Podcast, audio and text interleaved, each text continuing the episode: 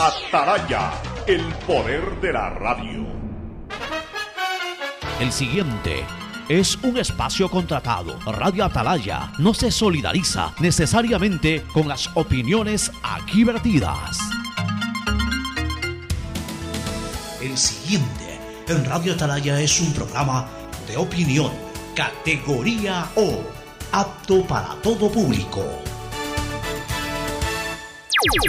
La hora del pocho, la hora del pocho se viene con todo en Radio Atalaya. La hora del pocho, la hora del pocho.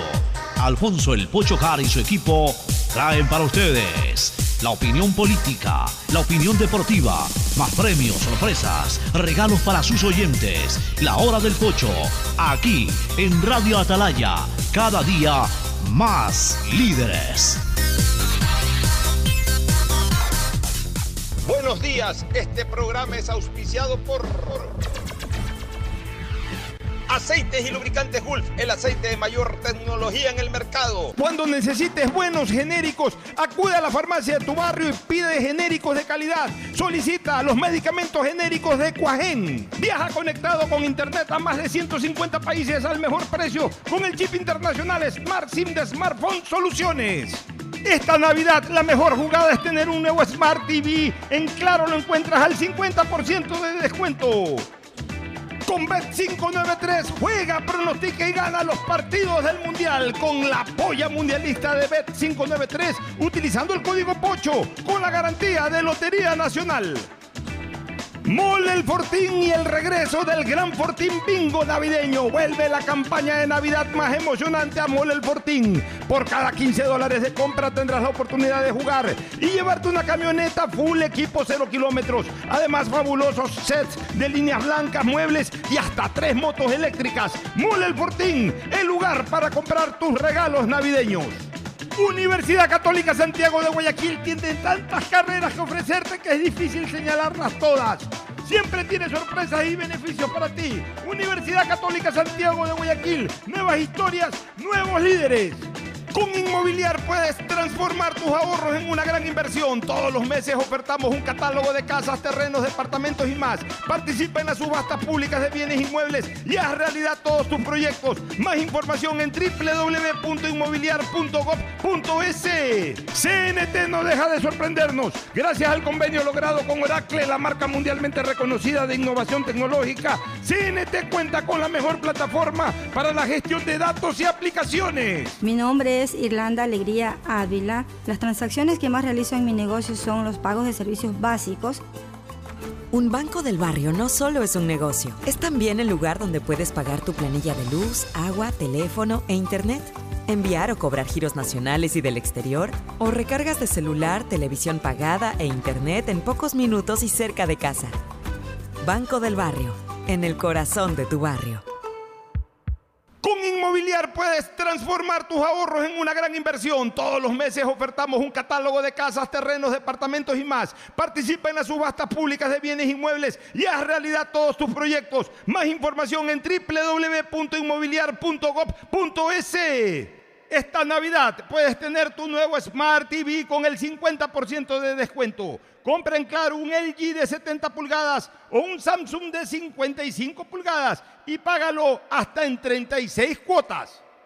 Esta Navidad con Pacificar puedes elegir el regalo perfecto. Acumula consumos desde 150 dólares y participa por 25 mil dólares en tarjetas de regalo. Además, tus diferidos participan por un millón de millas. Porque con Pacificar los regalos sí importan. Pacificar, historias que vivir. Banco del Pacífico.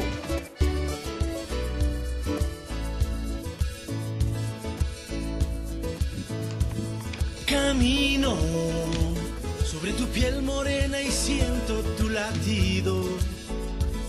Y miro todo lo bueno que... 680 Sistema de emisoras Atalaya en su año 79 a Atalaya del liderazgo AM. Nadie lo mueve. Por eso cada día más líder una potencia en radio y un hombre que ha hecho historia, pero que todos los días hace presente y proyecta futuro en el dial de los ecuatorianos. Este es su programa matinal, La Hora del Pocho, de este 17 de enero del 2023, ya superando los 15 años de audición en este programa de forma ininterrumpida, en esta radio de forma ininterrumpida, y con el placer de compartir con nuestros contertulios de este martes Fernando Edmundo Flores Marín Ferfloma y Ricardo Ron Vélez. Don Richard, hoy tendremos como invitado central al candidato a la alcaldía de la ciudad de Guayaquil, don Jimmy Jairala Balaza. Hoy estará Jimmy Jairala justamente conversando con nosotros, sus propuestas, sus planes, en fin, todo lo que él pretende eh, desarrollar si es que el pueblo de Guayaquil lo considera para la alcaldía de esta ciudad, o sea, la mayoría de la población, obviamente si gana las elecciones. Eso pues se verá el 5 de febrero, pero él, como todos los candidatos, pues está ofreciendo sus planes de, trabajo y los vamos a conocer, vamos a escucharlo una vez más aquí en Hora del Pocho, como estamos dándole espacio a todos. Esta semana eh, concluiremos con la presencia de John Garicoa. Eh, ya han estado algunos previo al arranque de la campaña, eh, están retornando, Cintia Viteri eh, ha sido invitada formalmente para la próxima semana. En fin, eh, eh, vienen los candidatos. Aquiles Álvarez fue invitado el día de ayer, por decisión propia no, no, no pudo venir. tomó el día como descanso después del debate. Ya lo estamos reprogramando para en algún momento volverlo a entrevistar.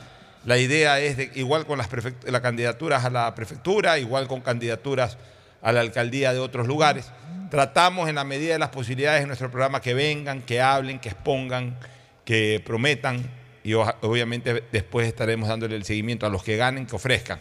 Pero lo importante es que usen este micrófono como eh, una herramienta para exponer, no para venir a atacar, no para venir a pelear con nadie, sino para exponer, exponer, exponer. Estamos también extendiéndole una invitación para la próxima semana a la candidata a la prefectura Marcela Guiñaga eh, también a la prefecta y actual candidata eh, Susana González. Mañana va a venir Héctor Vanegas y Cortázar eh, como candidato a la prefectura. Ya vino Andrés Gushmer. También ya hemos garantizado la presencia de Nicolás Lapenti Carrión. Ya observaremos qué día viene Nicolás Lapenti. están viniendo también los candidatos al Consejo de Participación Ciudadana y Control Social. Mañana vendrá la candidata eh, Mónica, Mónica, se me fue en este momento el apellido, pero una de las candidatas eh, precisamente que, Mónica se... Mosquera, creo que Mónica Mosquera. Mónica Mosquera estará mañana, estuvo también esta otra candidata hace pocos días atrás. Eh, Natalie Bonifaz. Natalie, Natalie, Natalie era el nombre de ella. Natalie Bonifaz. De, apellido Bonifaz, me parece que era el nombre. Nicole. Nicole, perdón, Nicole, Bonifaz. Nicole Bonifaz estuvo por aquí. Pero ella es quiteña. Sí, pero vienen porque son candidaturas nacionales. Ha estado Andrés Mendoza, ha estado Andrés Fantoni, eh, va a venir Roberto Gilbert también, está programado ya Roberto Gilbert Febres Cordero. Es decir, están viniendo, abriremos un pequeño espacio, aunque sean un par de días, para concejales. A eso sí los vamos a traer de a tres. Y, a un concejal por, tendencia política, por organización política, no podemos traer eh, a todos los candidatos a concejales, ahí nos entenderán perfectamente. Tratamos de ser lo más democrático, eh, lo más democrático posible, es decir, de que todos vengan, hagan sus propuestas. Y como siempre digo, yo puedo tener afinidad o discrepancia ideológica con algunos de los candidatos que puedan venir, en el caso de afinidad o discrepancia también. Eso cuando los emito en mis comentarios en el programa rutinariamente, ya sea con la tendencia o de repente hasta con los propios candidatos en un momento determinado. Pero lo que sí es que cuando vienen a una entrevista, de aquí se van todos contentos porque aquí no vienen a polemizar ni conmigo ni con nadie. Vienen a exponer sus criterios. Aquí este es un servicio que más que a los candidatos le estamos dando a la ciudadanía. Para que el ciudadano escuche perfectamente lo que va a ser su, eh, eh, su potencial futuro alcalde, o alcaldesa, o prefecto o prefecta. Eso es lo que nos interesa, que el ciudadano elija, que no entre el ciudadano a una pugna de discrepancias entre eh, comentaristas o presentadores o, panelistas del programa contra un candidato X, Y o Z. Eso no le interesa. En tiempo de campaña no le interesa, a mi criterio no le interesa al, oyente. Al oyente lo que le interesa saber es que va a ser fulano, sutano, perencejo o fulana. ¿Qué van a hacer? ¿Qué proponen? Y en base a eso tomar una decisión y acudir el día 5 a las urnas. También tenemos que darle un espacio a algún tipo de debate. Y si no de voceros, hacerlo nosotros también. Vamos a ver si ya desde la próxima semana concentramos el debate eh, a nivel de panel, pregunta a pregunta sobre la consulta popular y aquí libremente pues diremos si estamos de acuerdo o no estamos de acuerdo, si estamos de acuerdo y vamos a votar sí o si no estamos de acuerdo vamos a votar no, o sea aquí se respetarán los criterios incluso de nosotros mismos y más aún de cualquier invitado que venga. Así conducimos este programa a la hora del pocho de la manera más profesional posible en tiempo de campaña electoral y cuando no es campaña también. Ahora sí, el saludo de nuestros contertulios antes de decirles que en la efeméride, deportiva, hoy no es un día cualquiera, un día como hoy, hace exactamente, eh, fue en 1942, hace, eh, hace 81 años, hace 81 años, un día como hoy, 17 de enero de 1942, nació el mejor pugilista de todos los tiempos. Ahora ya está muy venido a menos el box, pero en la década, en, el siglo XX, el box era posiblemente el segundo deporte más popular del planeta después del fútbol. Las peleas de box paralizaban al planeta, paralizaban al planeta, sobre todo cuando comenzaron a ser transmitidas por televisión a inicios de los años 70, finales de los 60. Antes igual una pelea de box en los 60, en los 50 paralizaba el lugar en donde se desarrollaba.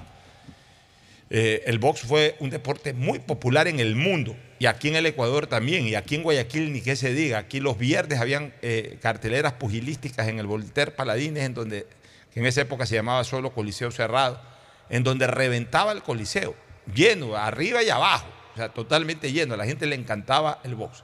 Se vino al menos, se vino a menos este deporte ya casi no hay referentes del boxeo en tiempo presente. De hace 20 años para acá, muy pocos se recuerdan como boxeadores. Digamos que fue un deporte muy del siglo XX. Y dentro de aquello una figura que destacó al punto de ser considerada junto a Pelé los mejores atletas, los mejores deportistas ya en general del siglo XX.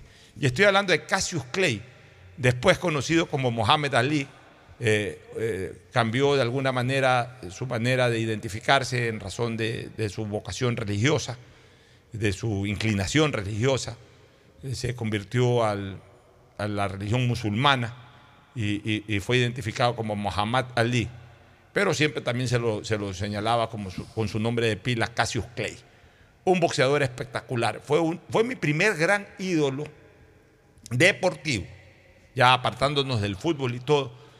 Eh, yo llegué a tener una admiración por Cassius Clay, eh, porque justamente mi despertar a la vida fue eh, por allá por los años 72, 73, que digamos fue una época de apogeo del box de los pesos pesados, y comenzaban a transmitirse las peleas por, por televisión, y había un cuarteto espectacular de los pesos pesados, pero eran entre los cuatro que se disputaban el, cinturón, el cinturón mundial, el título mundial, eran Cassius Clay o Mohamed Ali, George Foreman, Ken Norton y Joe Frazier.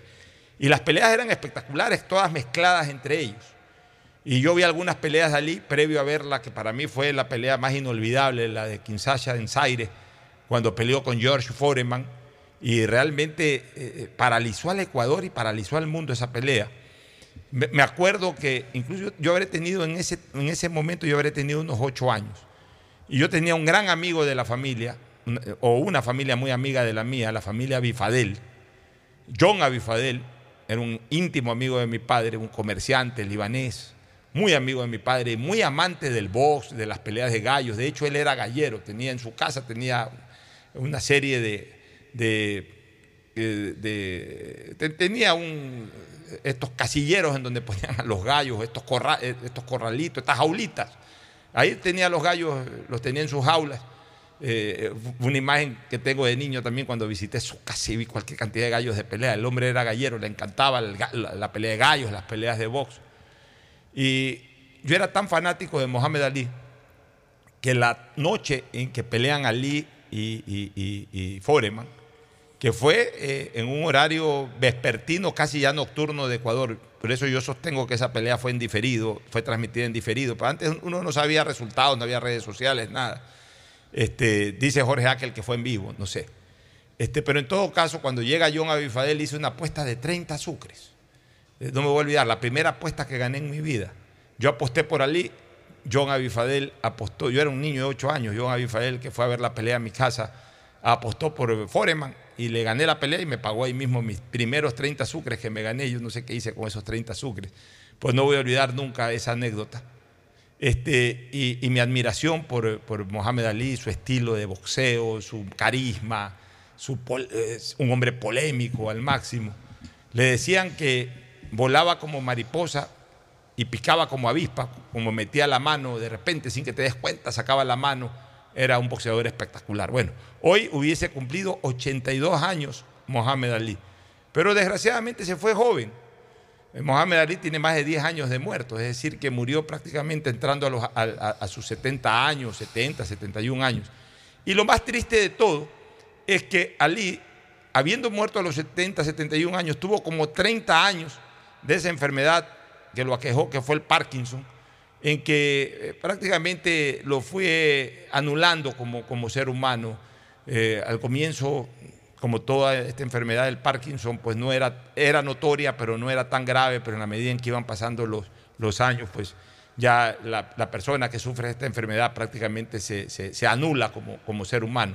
Entonces vivió una vida, eh, una vida plena apenas de 40 años, Cassius Clay. Porque ya cuando todavía estaba terminando su carrera boxística ya se hablaba de que tenía Parkinson. Tuvimos el gusto de tenerlo en Ecuador a Cassius Clay. Yo no me di el honor, no me di el gusto de poder encontrarlo.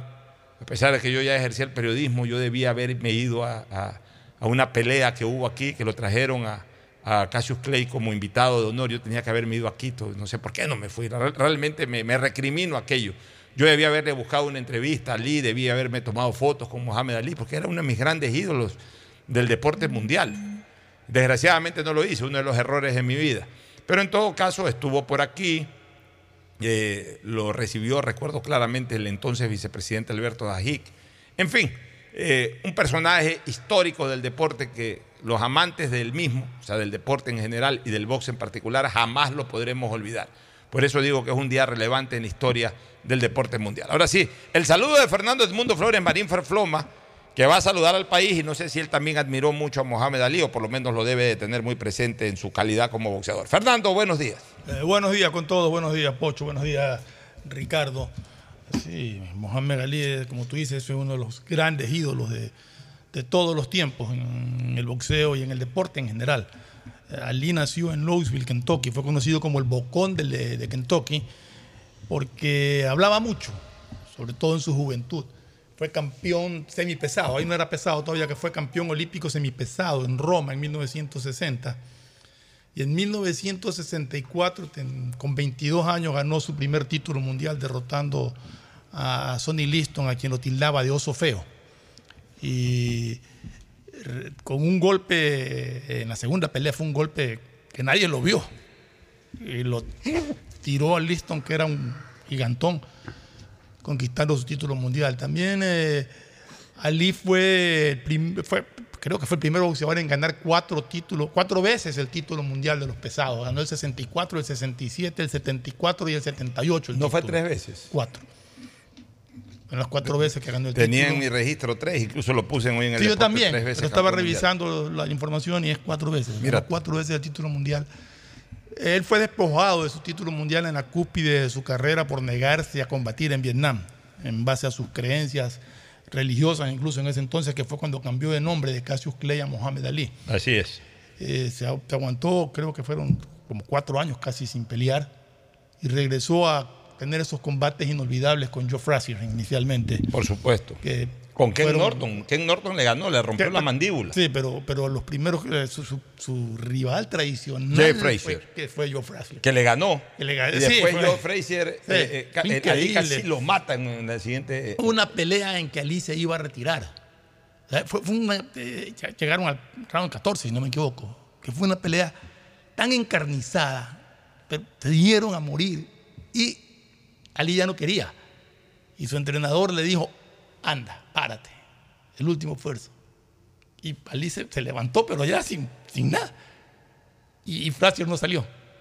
O sea, Fíjate ¿Cómo se han dado en ese No, es que eran de a en esa 15 pelea? rounds. De 15 rounds. y de a claro. tres minutos por round. Y, Ali decir, murió a los 74 años. Era, eh, imagínate una pelea de boxeo de 48 minutos. A ver, de, de- no, pues. Tres 15, por- de 45, 45 minutos, minutos. De 45 minutos, 3, 3 45 minutos. de pegarse, ¿no? De Porque- 45 minutos de pegarse, más los descansos, Sí. etcétera. Eh, indiscutiblemente un prócer del deporte, Mohamed Ali. El saludo. Además de que hacía poesías en sus inicios, cuando recién arrancó su, su- antes de ser campeón mundial, que combatió con Archie Moore y con un poco de, de- de- de excelentes boxeadores de esa época, él hacía versos y les decía en qué round los iba a noquear. Y normalmente acertaba. De hecho, en cambio, la anécdota de aquella pelea con Foreman es que al octavo round, la chica del. del, del que antes, cartel, antes sí. salía una chica muy hermosa mostrando Sí, el los cartel de, cada round. ¿no? Ahora ya todo te lo ponen digitalmente, pero antes la chica salía con un cartel 1, 2, 3, 4, o sea, anunciando el round.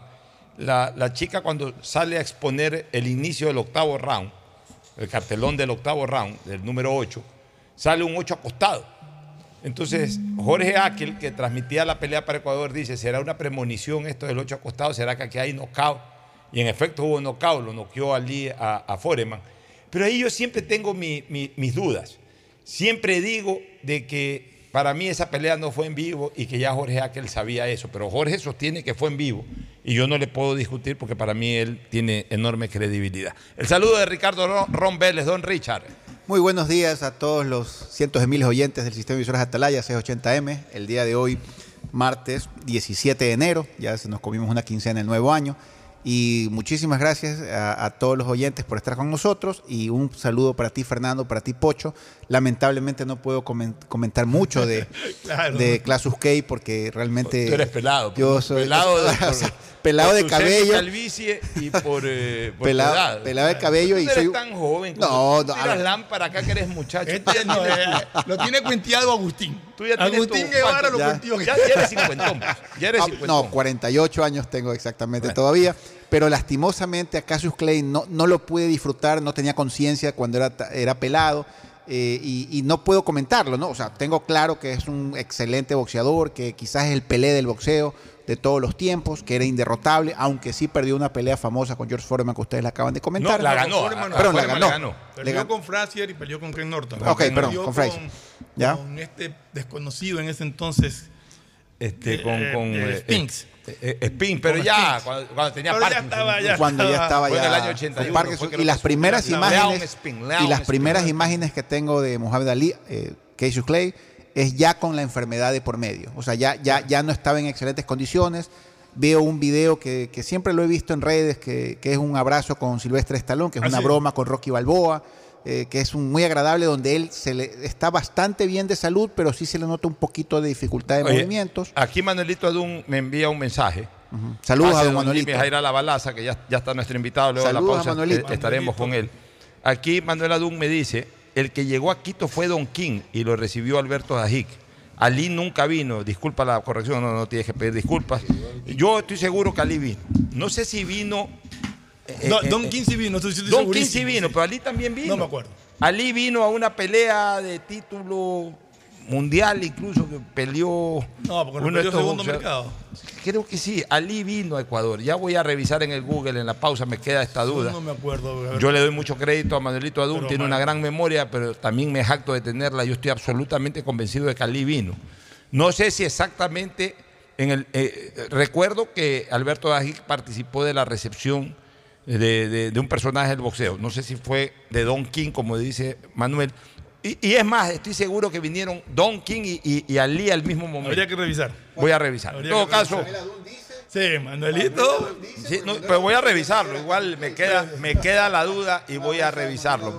No creo que mi memoria ya eh, eh, me esté fallando a esta edad, porque entonces sí me voy a preocupar. Siempre, siempre he ponderado mi, mi- siempre he ponderado mi, mi memoria prodigiosa y a estas alturas donde me comienza a fallar es como, es como cuando todavía es como cuando ya una herramienta importante de uno comienza a, a- a- a cascabelear. Para mí la memoria es muy importante para mi actividad.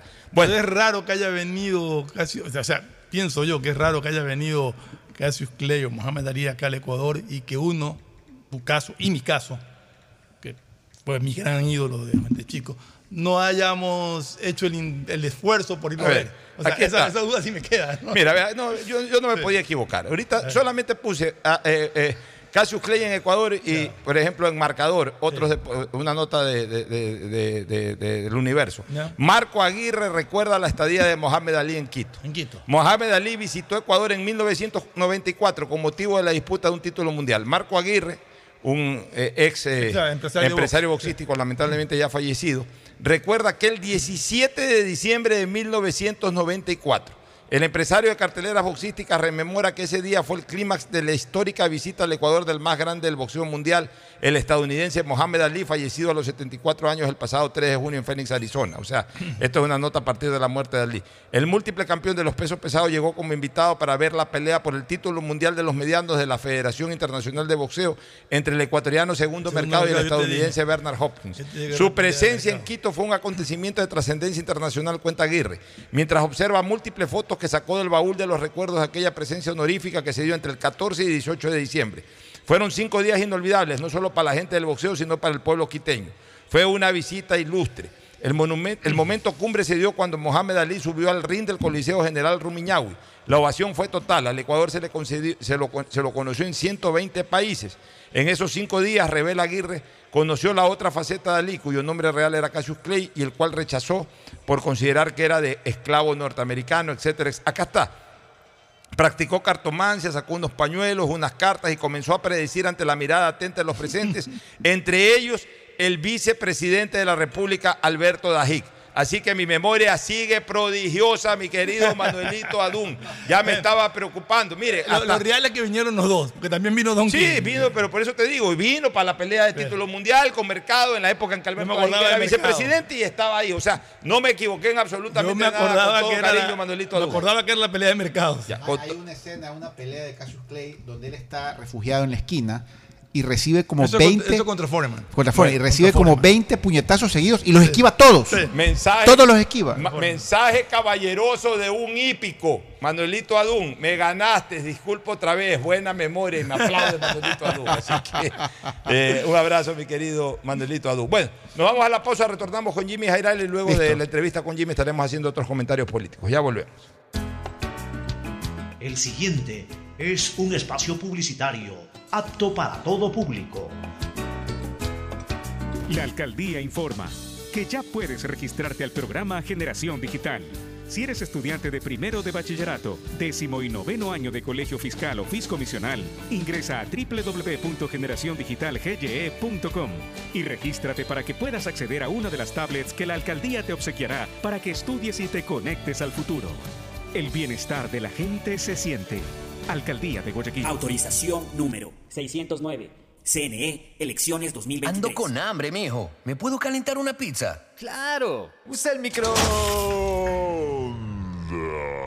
Cuando se va la luz, tu vida se detiene. Evita los cortes pagando tu planilla en nuestra app o visitando nuestras oficinas. Con CENEL EP, tu vida sigue.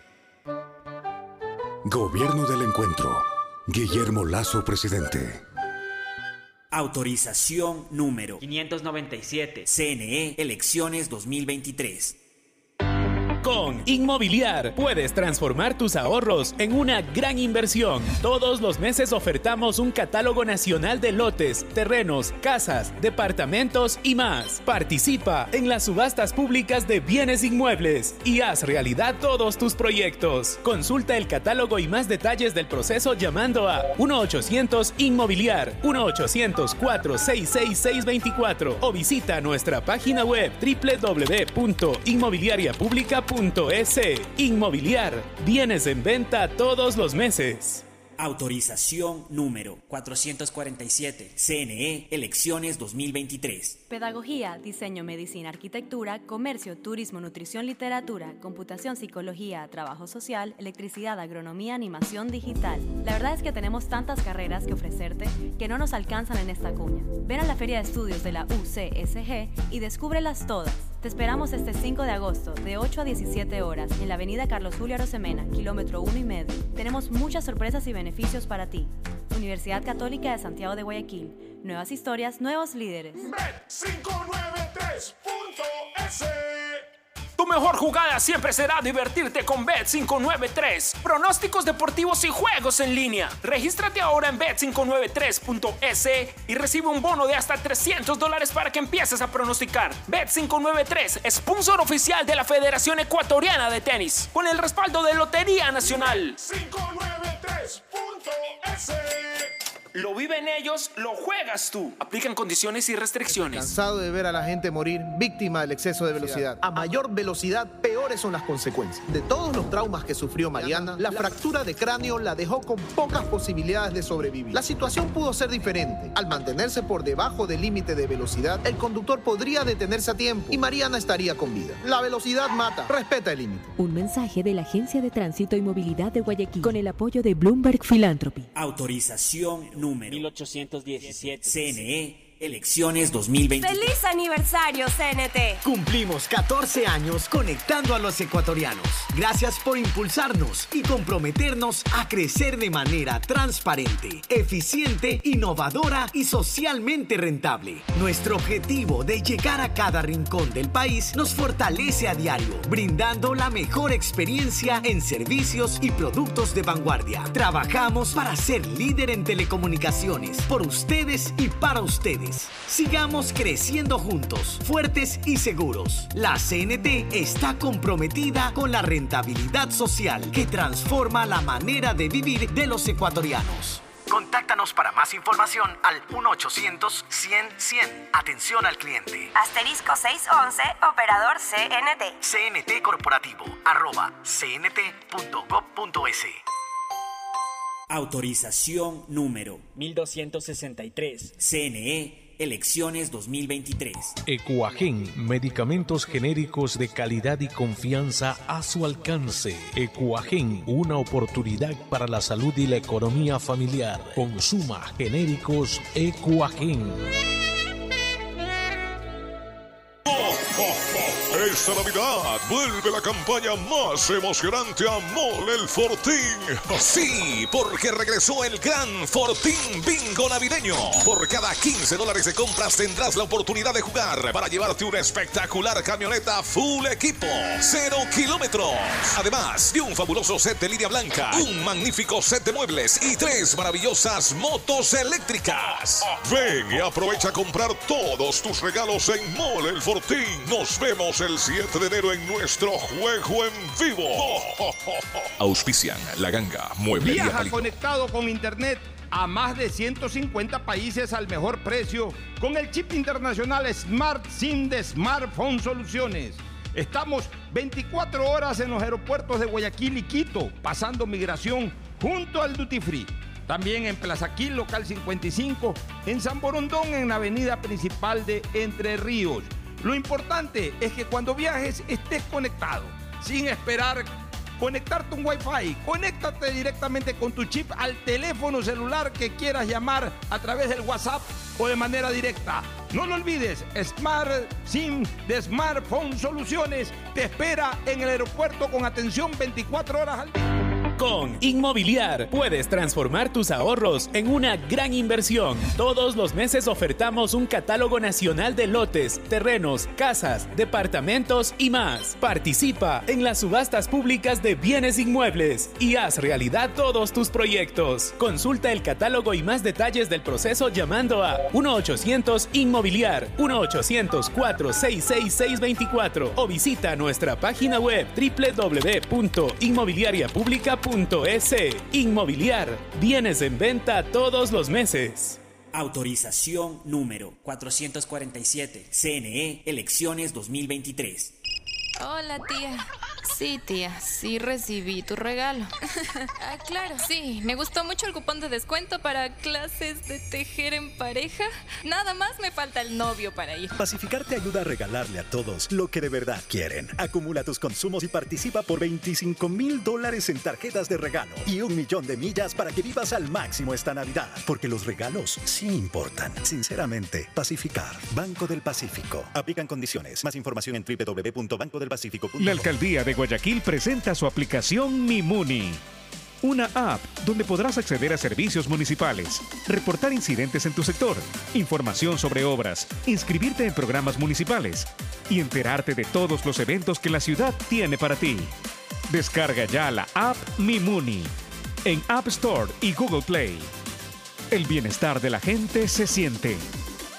Alcaldía de Guayaquil. Autorización número 608. CNE, elecciones 2023. Mi nombre es Irlanda Alegría Ávila. Las transacciones que más realizo en mi negocio son los pagos de servicios básicos. Un banco del barrio no solo es un negocio, es también el lugar donde puedes pagar tu planilla de luz, agua, teléfono e internet, enviar o cobrar giros nacionales y del exterior, o recargas de celular, televisión pagada e internet en pocos minutos y cerca de casa. Banco del barrio, en el corazón de tu barrio. Hay sonidos que es mejor nunca tener que escuchar. Porque cada motor es diferente. Desde hace 104 años, lubricantes Cool mantiene la más alta tecnología y calidad en línea de aceites para motores a diésel y gasolina. Está hecho con una fórmula especial para dar excelente protección a todo tipo de motores, evitando el desgaste prematuro de pistones, anillos y árbol de levas, ayudando a mantener limpio el motor y libre de depósitos que se forman por las altas o bajas temperaturas. Dele a su motor lo que se merece. Lubricantes Gulf, la más alta tecnología en lubricación. 104 años preservando la vida de su motor. Lubricantes Gulf. Gulf es más lubricante.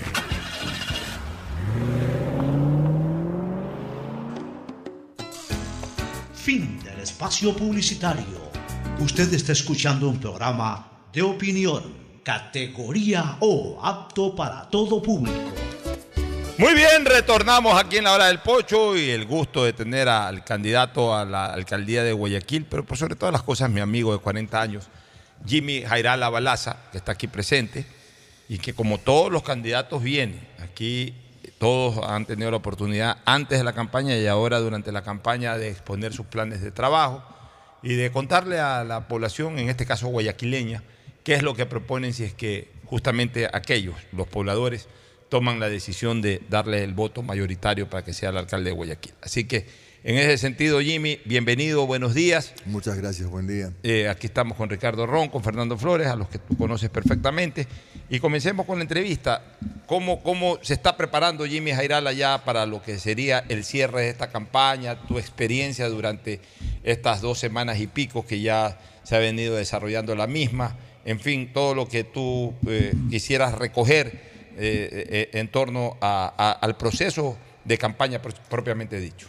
Bien, buenos días a todos los oyentes de Atalaya. Esto es un proceso, es una pelea entre David y Goliat.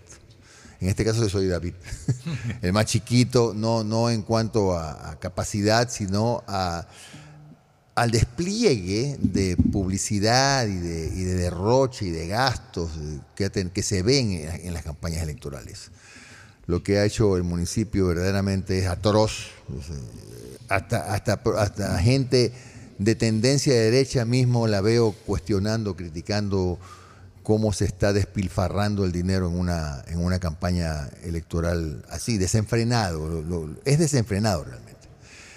Eh, y bueno, pero a pesar de eso, nosotros eh, hemos seguido desde el 5 de mayo, estamos en, el mismo, en el mismo tipo de campaña caminando puerta a puerta, solo he hecho una caravana, yo una, que fue la del inicio. A propósito, perdóname que disgregue o abre un paréntesis. ¿Hasta qué punto ahora? Porque todo tiene que ser dinámico, Jimmy, todo tiene que ser dinámico. Las famosas caravanas proselitistas del, siglo XX, yo diría del siglo XX, ya en el siglo XXI debió haberse manejado desde otro concepto. En el siglo XX el tráfico era mucho menos pesado, igual cuando había una caravana prácticamente se paralizaba el tránsito. Pero ahora de por sí el tránsito es absolutamente pesado, que no entra un carro más en las calles. El hacer una caravana no, no causa más bien molestia y fastidio y puede ser hasta contrario a los intereses del candidato que lo organiza. Pues una, es una de las dos razones por las que yo no, no hago caravanas. La primera, para no causar molestias a las personas. Y la segunda, porque realmente el efecto, el efecto no es a ver, no, no te generan ningún efecto de nada porque tú no tienes contacto con el ciudadano. Cuando caminas, tú escuchas, conversas, ves lo que pasa en el barrio. Cuando estás en la caravana, tú crees que te va bien porque estás trepado en el, en el, carro, tienes a 40 guardaespaldas al lado, un montón de gente con banderas, con globos y vainas, pero ni te enteras de lo que está pasando en el barrio. Mucho, mucho menos si vas pues con, con eh, una procesión de, motos del ATM y camionetas del ATM cuidándote de que, de que, de que nadie interrumpa tu paso. Eso es bonito hacer las caravanas, pero primero que fastidias el tránsito y segundo que, que no tienes contacto con la gente. Y yo considero que si hay algo que me ha servido a mí desde el 5 de mayo, que empecé a caminar, es eso, el contacto con las personas. ¿Cómo has desarrollado tu campaña entonces? Pues yo la he hecho a pie y, mi campaña me precio decir que es la más austera de los que estamos, digámoslo así, en los cuatro primeros lugares en las preferencias de los ciudadanos, en, todas las encuestas. Tú me presentas 10 en que está Cintia primero, te presento 8 en la que estoy yo y, aquí le te presenta uno en la que está él. en las encuestas en las que no creo ni en las mías, ni en las mías por si acaso. Ya dejaron de ser una herramienta que te sirva más allá de la data que te puede proporcionar. Pero, pero el tema de, quién va primero y quién va segundo y los puntos, eso ya se degeneró desde el momento en que tú encuentras encuestas donde la alcaldesa va primera con 23 puntos, ¿no? lo cual es un insulto a la inteligencia. Entonces decía yo que, el contacto es el que te sirve a ti mucho más. Ese contacto, ese solo contacto, mucho más que pasar con un carro. Cuando el, ciudadano ni te ve, ni te no, no, no puedes ni escucharlo. La gente está ávida de que le escuchen. Y por eso es que yo construí mi plan de trabajo sobre la base de las escuchas ciudadanas. Y hasta ahora, aun cuando ya terminaron las escuchas, ya está el plan, yo no dejé de hacer lo mismo. Y he seguido caminando. Y aún ahora que estamos en los últimos días, yo sigo caminando. Y a mí me, me parece que es la forma de, de hacer campaña, no solamente redes. Las redes son importantes, pero, por ejemplo, una encuesta en redes no, sirve para nada. A ver, el que gana, todos los que ganan en la encuesta en redes lo único que demuestran es que tienen más trolls, nada más. No, sé si más trolls o no. Yo, no, yo no sé si más trolls o no. Yo no quiero ir a ese plano de que la gente que vota en los sondeos, porque incluso el término es otro, sondeo. Una cosa es sondeo, otra cosa es encuesta. Eh, sondeo, eh, hay mucha gente que puede participar eh, voluntariamente sin necesidad de ser trolls. Yo lo que creo es que eh, eh, eh, aquello corresponde a, esa definición, un sondeo a nivel de un núcleo que no está heterogéneamente constituido en relación a una representatividad de toda una colectividad. La encuesta es otra cosa, la encuesta es una herramienta técnica, es como un examen de sangre, es decir, se toman parámetros muy técnicos para que el resultado sea muy técnico. En eso sí comparto el criterio. Hace mucho tiempo las encuestas dejaron de ser una herramienta técnica y se convirtieron en una herramienta comunicativa proselitista. ¿Tú sabes por qué? Yo te digo la pero razón. Pero ese, es un mal... no, eh, pero es que hay una razón que, que se degeneró no en esta campaña ni en la anterior, sino ya... Pero yo recién ya entendí qué es lo que pasa con algunas encuestas. El problema es que muchas empresas no, no tienen su, su sede en Guayaquil. Entonces usan el mismo equipo de encuestadores, el mismo equipo en territorio. Entonces tú encuentras que hay algunas encuestas famosonas que tienen casi los mismos resultados. Usan la misma gente, que puede, puede ser, puede estar expuesta a la contaminación. Es por eso es que es mejor que tú mismo tengas tu propio equipo que te haga tracking diarios, que te haga las encuestas, eh, para que puedas confiar en un resultado que se acerque a lo que, a lo que está, a la foto del día, porque las encuestas además son, fotos del día, ¿no? Eh, yo no sé cuánto habrá influido el debate en lo que de hoy en más pase, pero a mí me parece que poco, porque, porque el debate lamentablemente no fue con quien debió ser. Pero el debate, por ejemplo, si hubiera sido organizado de una manera diferente, dos días, tres días, no importa, todos contra todos, habría sido decisivo en una elección. Pero cuando se trató de que a, a, Cintia la pusieron en un debate de rendición de cuentas. Digamos que no la pusieron, sino que salió en un sorteo. Salió un sorteo, pero bueno. Yo sorteo que estuvo presente todo el mundo. Sí, pero en las coincidencias en, Pascuales, a lo mejor. O sea, como fue, fue una cosa. Vamos a decir que, que fue la suerte. Pero qué suerte que tuvo. Ya, entonces yo en ese sentido, Jimmy, vengo proponiendo desde hace mucho tiempo, vengo proponiendo desde el debate presidencial del 2021 yo vengo proponiendo que se reforme la ley. Algo positivo, que la ley ya exige el debate, porque antes todo el mundo corría el debate. Yo qué es lo que creo? Que está bien que todos participen en el debate, pero en lugar de que se desarrolle un debate por sorteo, lo que debe hacerse es que el Consejo Nacional Electoral contrate a tres encuestadoras serias, de aquellas que todo el tiempo hacen trabajo de encuesta, no solamente que aparecen en campaña electoral, que tengan renombre, que tengan trayectoria, que tengan también un porcentaje importante de aciertos en las encuestas electorales, y que esas encuestadoras durante los primeros días de campaña hagan su trabajo y puedan aglutinar en un mismo grupo a los que tienen una intención de voto de 5% para arriba.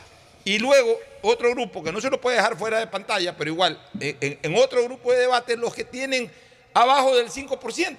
Y de esa manera podemos concentrar un poco más la atención del ciudadano, de, poder ver un enfrentamiento o una confrontación política, no estoy hablando de confrontación física ni nada, sino una confrontación política en los que tienen una mayor aceptación popular. Pero debería de reformarse la ley. Claro, pero, pero fíjate, por ejemplo, que en los dos debates que hubo de la alcaldía, del, vamos, voy a inventarme un número, de las 100 personas que lo vieron, 80 vieron el primero y 20 vieron el segundo. Por, el desinterés que hubo, porque no hubo debate. Dime una cosa, tú como candidato, ¿cómo sentiste el debate? No en función de, la respuesta ni, ni analizando a los otros candidatos, sino de la estructura del debate. No ayuda en nada a informar al ciudadano. Eh, es más, yo he dicho que en el, próximo, en el próximo proceso debe reformarse el reglamento. Tú no puedes exponer tu plan de trabajo en 45 segundos. No puedes interpelar a otro debatiente en 15 segundos. O sea, lo que puedes hacer es una pregunta, no es una interpelación. No puedes desarrollar un eje de campaña en un minuto. Entonces tampoco digo que se convierta en, un, en un, tema aburrido de cuatro minutos. No, no, pero un puedes poquito más de tiempo. No puedes replicar. Tú te, te aluden, hoy está en el Congreso, para ti te aluden y tú tienes derecho a hacer uso de la palabra para responder una alusión. Pero ni siquiera eso. Entonces es terrible realmente el, reglamento que lo hicieron seguramente con buena voluntad, que yo digo como un ensayo estuvo bien, pero es muy malo. El reglamento hay que modificarlo para las próximas elecciones. una cosa, Gini, acogiendo el comentario que usted acaba de hacer, su crítica, eh, yo vi un comunicado de varios movimientos y partidos políticos en unos días atrás donde criticaban y desconfiaban de la gestión del actual delegado del Consejo Electoral aquí en Guayas. Su partido Centro Democrático firmaba dicho comunicado. así es. Y tengo entendido que el delegado ha presentado su renuncia eh, en unos días pasados. No sé si en consecuencia el comunicado o lo presentó antes. Ya la había presentado antes. ¿Qué pasó, Jimmy, al respecto? La había presentado antes y también la presentó el secretario. Es más, me dicen que van a nombrar un tal Candel que ya ha estado ahí. Que también es social cristiano. Es, a ver, es, es un secreto a voces que hay irregularidades a las que supuestamente el presidente, supuestamente digo, para que no me enjuicien, el presidente y el secretario no se quisieron prestar. Y, como no se quisieron prestar para esas irregularidades. Perdón, presidente y secretario de qué? de la Junta Provincial. Ah, es que presentaron, en un caso presentaron, presentó su renuncia, en otro caso le hicieron presentar la renuncia. Pero lo que a mí me apena mucho como ciudadano es que este sea una de las pocas ciudades donde tú tengas como candidato que poner en la provincia del Guayas 7 mil personas a cuidar que no te roben los votos. Cuando en otras partes en 48 horas ya está el resultado. Acá no, acá tienes que poner gente que te cuide que en las mesas no te roben. Porque las travesuras de los votos empiezan en las mesas. Pero toda la vida ha sido así. Pero es que no está bien, eso no quiere decir que esté bien. O sea, yo recuerdo que en el año 1984, 15 días antes de cumplir mis 18 años, por eso no pude votar en esa elección, pero el 6 de mayo de 1984 yo estuve en mesa defendiendo los votos en esa época del Frente de Reconstrucción Nacional que oficiaba la candidatura de León Febres Cordero. Yo hice mesa ahí, o sea, toda la vida los candidatos han puestto un representante pero, a ver, Pero eh, en otras partes, no hablo de Guayaquil, que Guayaquil es un fenómeno, creo. Te ponen pues este, en, un, en el recinto te ponen a dos, tres personas para, en el recinto. Aquí hay que ver que en la mesa no te hagan lo que te hacen. Por ejemplo, voy a... ¿Y, qué hacen, Jimmy? ¿Cómo se roban los votos? Así se los roban, en la mesa. Suma el voto el secretario y resulta que Jairala, Jairala tiene 100 y Viteri tiene 50. Pero en el momento en que proclaman, dicen el resultado al revés, ¿qué es lo que cambió? El acta. Ahí está el robo, el primer robo. en el acta. Pero, tú, especificas o, puntualizas nombres que no necesariamente va a ser así. O sea, a veces, a veces se pierden votos de otros candidatos. Bueno, pero a ver, estoy, estoy diciendo que naturalmente, naturalmente que eh, eh, es mucho más complejo el tema de, la travesura del voto. Pero el, fraude comienza en las mesas. No es como la gente cree, no, que en las mesas no pasa nada, eso en, en el tribunal mentira. El fraude empieza así. Si tú no, por eso es que hay que cuidarlo. Por eso tiene que haber 7 mil personas mirando que no te hagan eso. Que si Jairala tiene 100 y, y, Viteri tiene 50, así pase al acta. Igualito. Porque si te lo, si te lo ponen al revés, ahí empieza el fraude. Preguntas ahora ya sobre el tema eh, de, las propuestas de campaña, Fernando. Eh, bueno, eh, básicamente el tema que ya alguna vez lo conversamos. El tren. Bueno, el tren, el tren es un buen tema. Elevado. cuestionaron el tren y te a ver, ese de que era inviable hacerlo por el costo y todo. Ese, para, para, hablar con un hípico, ese es tu caballo de, de carrera. Absolutamente. Mira, y, si tú preguntas a la poca gente que escuchó el debate, el, la única propuesta de la que se acuerda, nosotros lo encuestamos, es del tren. Porque nadie propuso nada. A ver, háblanos del tren. Mira, el tren es factible por lo, lo siguiente. En primer lugar, porque es concesionado. En segundo lugar, que el que arriesga la plata es el, fabricante que tenga la tecnología, que la hay en, Francia, en España, en Argentina, en la China, en varios países. Inyecta directamente la economía de, Guayaquil casi mil millones de dólares solo la primera línea. ¿Por qué el inversionista se atreve a poner esa plata? Porque es una concesión a 30 años plazo y es un buen negocio. ¿Cuánto puede costar el pasaje? Mira, el pasaje sin subsidio no llega a un dólar, pero vamos a subsidiarlo. Dijeron que costaba dos. Vamos a subsidiarlo, porque eso va directamente al bolsillo de la gente pobre, pues. ¿Cuál sería la línea? Porque Guayaquil es una ciudad muy, muy expandida. ¿Tendrías que un recorrido sur-norte, este A ver, hay, hay, un recorrido, pero que es tentativo, porque eso tenemos que discutirlo, como yo lo he dicho, en una asamblea que tiene que proyectar el desarrollo de Guayaquil para los próximos 30 años, porque Guayaquil no tiene plan de desarrollo. Por eso es que es un relajo Guayaquil.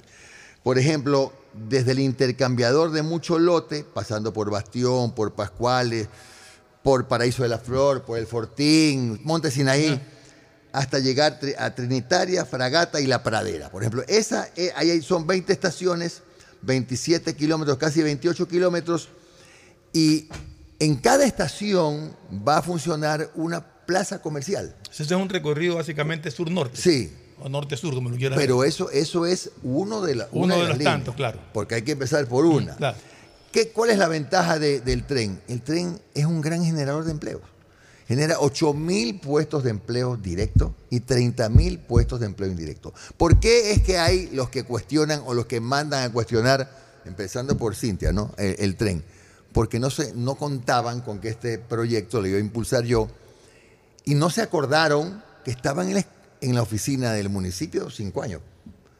Eso es lo que nadie, nadie, ha dicho ni lo ha reconocido. Este proyecto, por supuesto, actualizado, que lo tenemos ya, reposó cinco años. Fue presentado ¿A quién se lo presentaron? A Jaime Nebot. Y después, después se lo, de taquito se lo pasó a la señora Viteri y nadie le paró bola.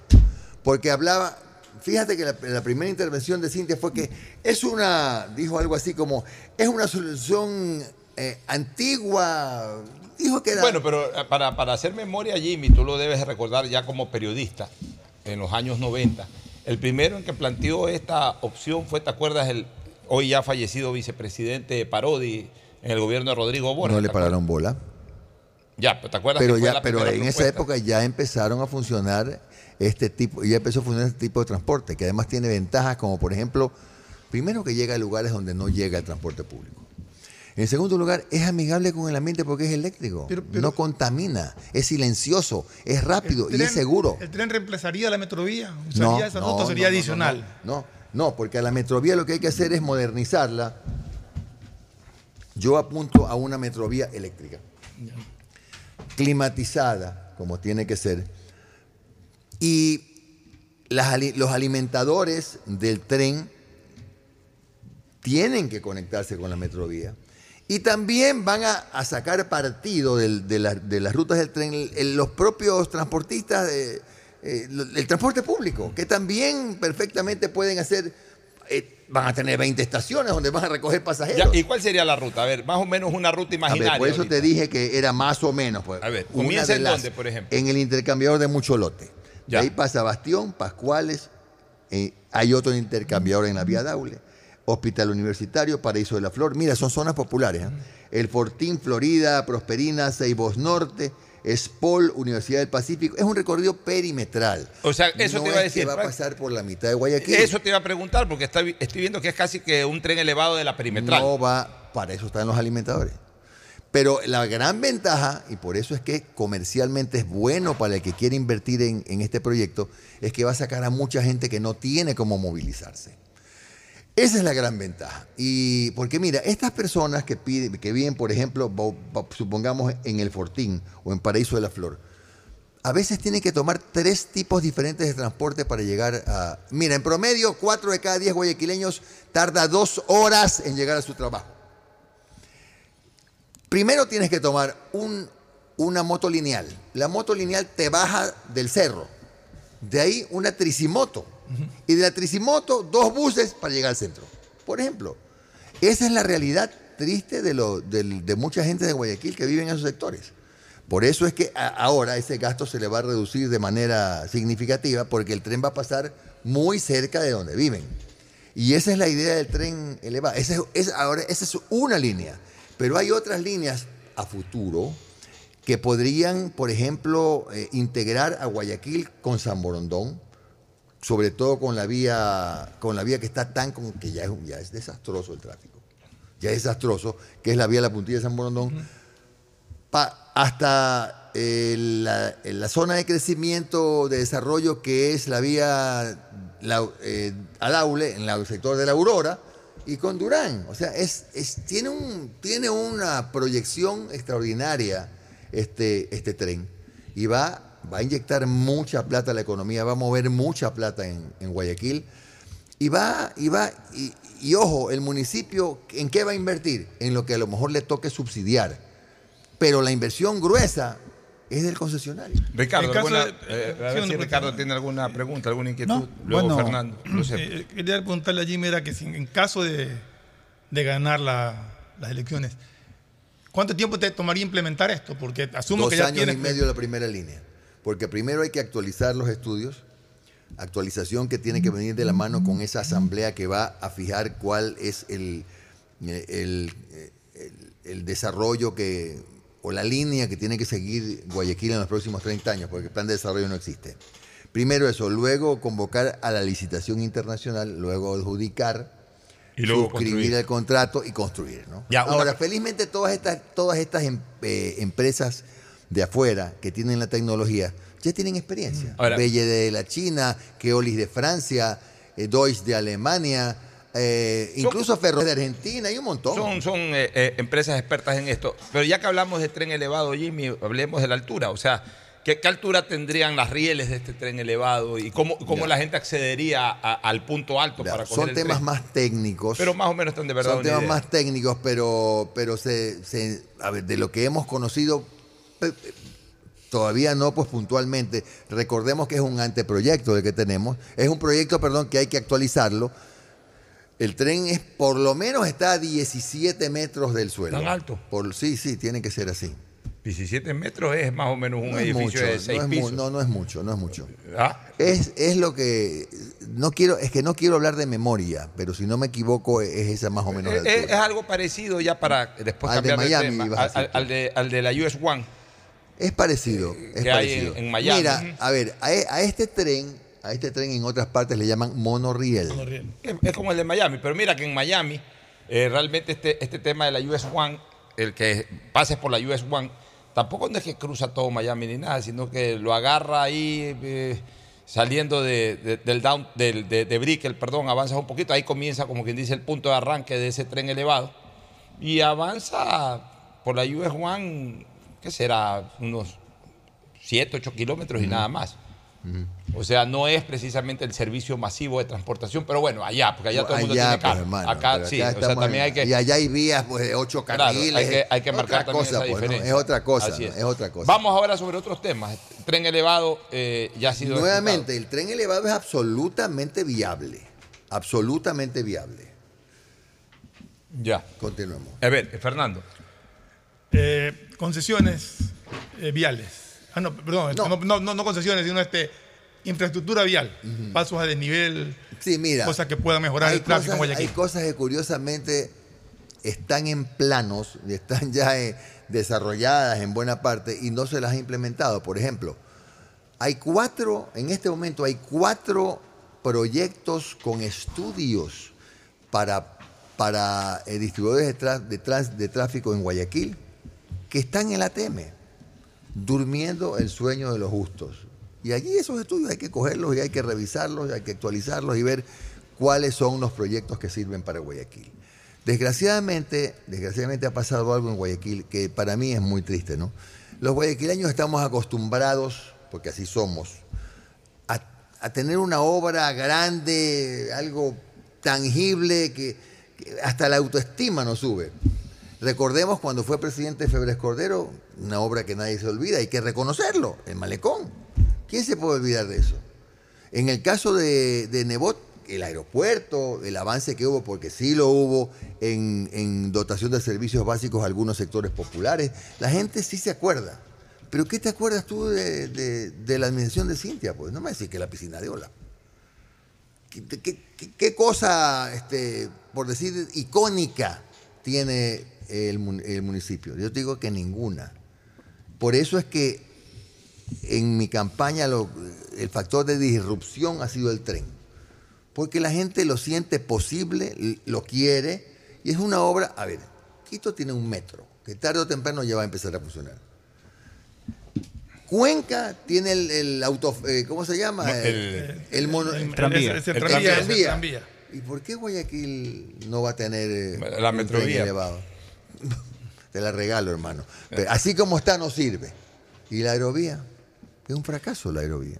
Ya vamos a hablar de todos esos temas, Jimmy. Vámonos a una recomendación comercial y retornamos de inmediato con eh, unos minutos más en el diálogo con el candidato a la alcaldía de Guayaquil, Jimmy Jaira Balaza. Volvemos. Auspician este programa. Aceites y lubricantes Gulf, el aceite de mayor tecnología en el mercado. Acaricia el motor de tu vehículo para que funcione como un verdadero Fórmula 1 con aceites y lubricantes Gulf. Si te gusta el tenis, ahora llegó la oportunidad de vivir tu pasión en cualquier lugar con Bet593. Regístrate en bet593.es y recibe un bono de hasta 300 dólares. Sí, un bono de hasta 300 dólares para que pronostiques resultados cuando quieras. Bet593.es, sponsor oficial de la Federación Ecuatoriana de Tenis y tiene el respaldo de Lotería Nacional. Aplican condiciones y restricciones. Con Inmobiliar puedes transformar tus ahorros en una gran inversión. Todos los meses ofertamos un catálogo de casas, terrenos, departamentos y más. Participa en las subastas públicas de bienes inmuebles y haz realidad todos tus proyectos. Más información en www.inmobiliar.gov.es. Esta Navidad la mejor jugada es tener un nuevo Smart TV. En Claro lo encuentras al 50% de descuento. Cuando requieras medicamentos, solicita a la farmacia de tu barrio que sean genéricos de calidad. Y estos tienen que ser de Cuajén. Son de calidad y al alcance de tu bolsillo, al alcance de la economía familiar. Pedagogía, diseño, arquitectura, economía, medicina, comercio, turismo, nutrición, literatura, computación, psicología, trabajo social, electricidad, agronomía, animación digital. Son tantas las carreras que te ofrece la Universidad Católica Santiago de Guayaquil que no alcanzan a señalarse todas. Universidad Católica Santiago de Guayaquil siempre tiene sorpresas y beneficios para ti. Nuevas historias, nuevos líderes. CNT no deja de sorprendernos. Gracias al convenio logrado con Oracle, la marca mundialmente reconocida de innovación tecnológica, CNT cuenta con la mejor plataforma para la gestión de datos y aplicaciones. ¿Y esto qué significa? Muy sencillo.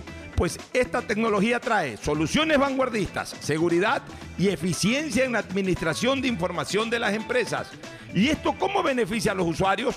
Es que esta nube tecnológica te va a permitir manejar la información de tu negocio optimizando tiempos de respuesta eficiencia en costos sin invertir en servidores ni licencias, seguridad en el acceso, máximo rendimiento al contar con equipos especializados, crecimiento en recursos y alta disponibilidad de información. Por esto y más, CNT y Oracle son el aliado ideal para el desarrollo de tu negocio o empresa. Contáctanos para más atención 1-800-100-100, atención al cliente, asterisco 611, operador CNT, CNT corporativo arroba cnt.gov.es. La CNT está comprometida con la rentabilidad social que transforma la manera de vivir de los ecuatorianos. La alcaldía te informa que todavía estás a tiempo de pagar tus impuestos prediales. Si tienes el pago de impuestos prediales vencidos hasta el 31 de enero de 2022, puedes solicitar la condonación de intereses, multas o recargos. Acércate a la ventanilla universal municipal y recibe toda la información para que condones tus deudas por impuestos prediales. Aprovecha este nuevo año y hazlo ya. El bienestar de la gente se siente. Alcaldía de Guayaquil. Autorización número 1880. CNE Elecciones 2023. Viaja conectado con Internet a más de 150 países al mejor precio con el chip internacional Smart SIM de Smartphone Soluciones.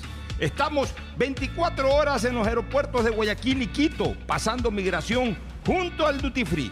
También en Plaza Quil, local 55, en San Borondón, en la avenida principal de Entre Ríos.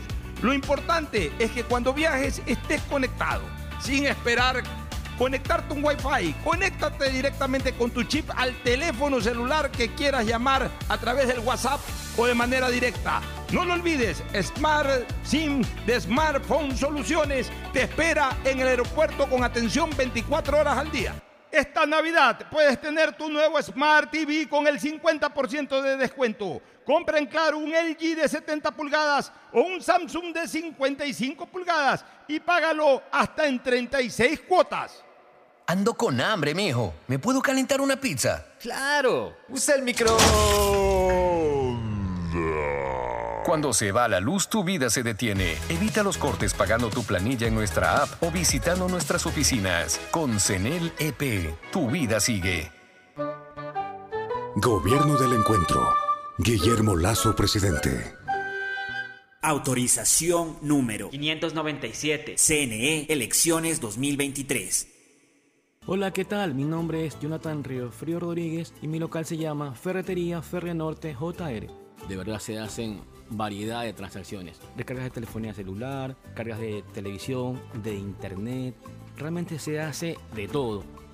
Un banco del barrio no es solo un pequeño negocio. Es también el lugar donde puedes realizar recargas de celular, televisión pagada e internet pagar tus servicios básicos, enviar o cobrar giros nacionales y del exterior en pocos minutos y cerca de casa. Banco del Barrio, en el corazón de tu barrio.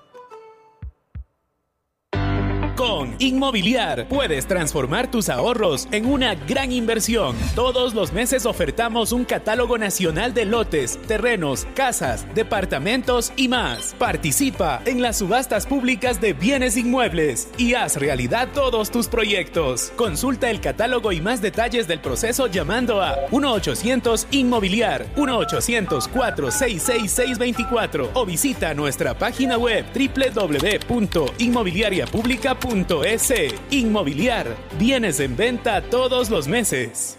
Autorización número 447. CNE Elecciones 2023. La alcaldía te informa que todavía estás a tiempo de pagar tus impuestos prediales. Si tienes el pago de impuestos prediales vencidos hasta el 31 de enero de 2022, puedes solicitar la condonación de intereses, multas o recargos. Acércate a la ventanilla universal municipal y recibe toda la información para que condones tus deudas por impuestos prediales. Aprovecha este nuevo año y hazlo ya. El bienestar de la gente se siente. Alcaldía de Guayaquil. Autorización número 1880. CNE Elecciones 2023. Esta Navidad vuelve la campaña más emocionante a Mole el Fortín. Sí, porque regresó el gran Fortín Bingo Navideño. Por cada 15 dólares de compras tendrás la oportunidad de jugar para llevarte una espectacular camioneta full equipo, cero kilómetros. Además de un fabuloso set de línea blanca, un magnífico set de muebles y tres maravillosas motos eléctricas. Ven y aprovecha a comprar todos tus regalos en Mole el Fortín. Nos vemos el 7 de enero en nuestro juego en vivo. Auspician La Ganga, Mueblería Palito. Con Inmobiliar puedes transformar tus ahorros en una gran inversión. Todos los meses ofertamos un catálogo nacional de lotes, terrenos, casas, departamentos y más. Participa en las subastas públicas de bienes inmuebles y haz realidad todos tus proyectos. Consulta el catálogo y más detalles del proceso llamando a 1-800 Inmobiliar, 1-800-466-624 o visita nuestra página web www.inmobiliariapublica.com .es. Inmobiliar. Bienes en venta todos los meses. Autorización número 447. CNE Elecciones 2023. Estamos en la hora del pocho.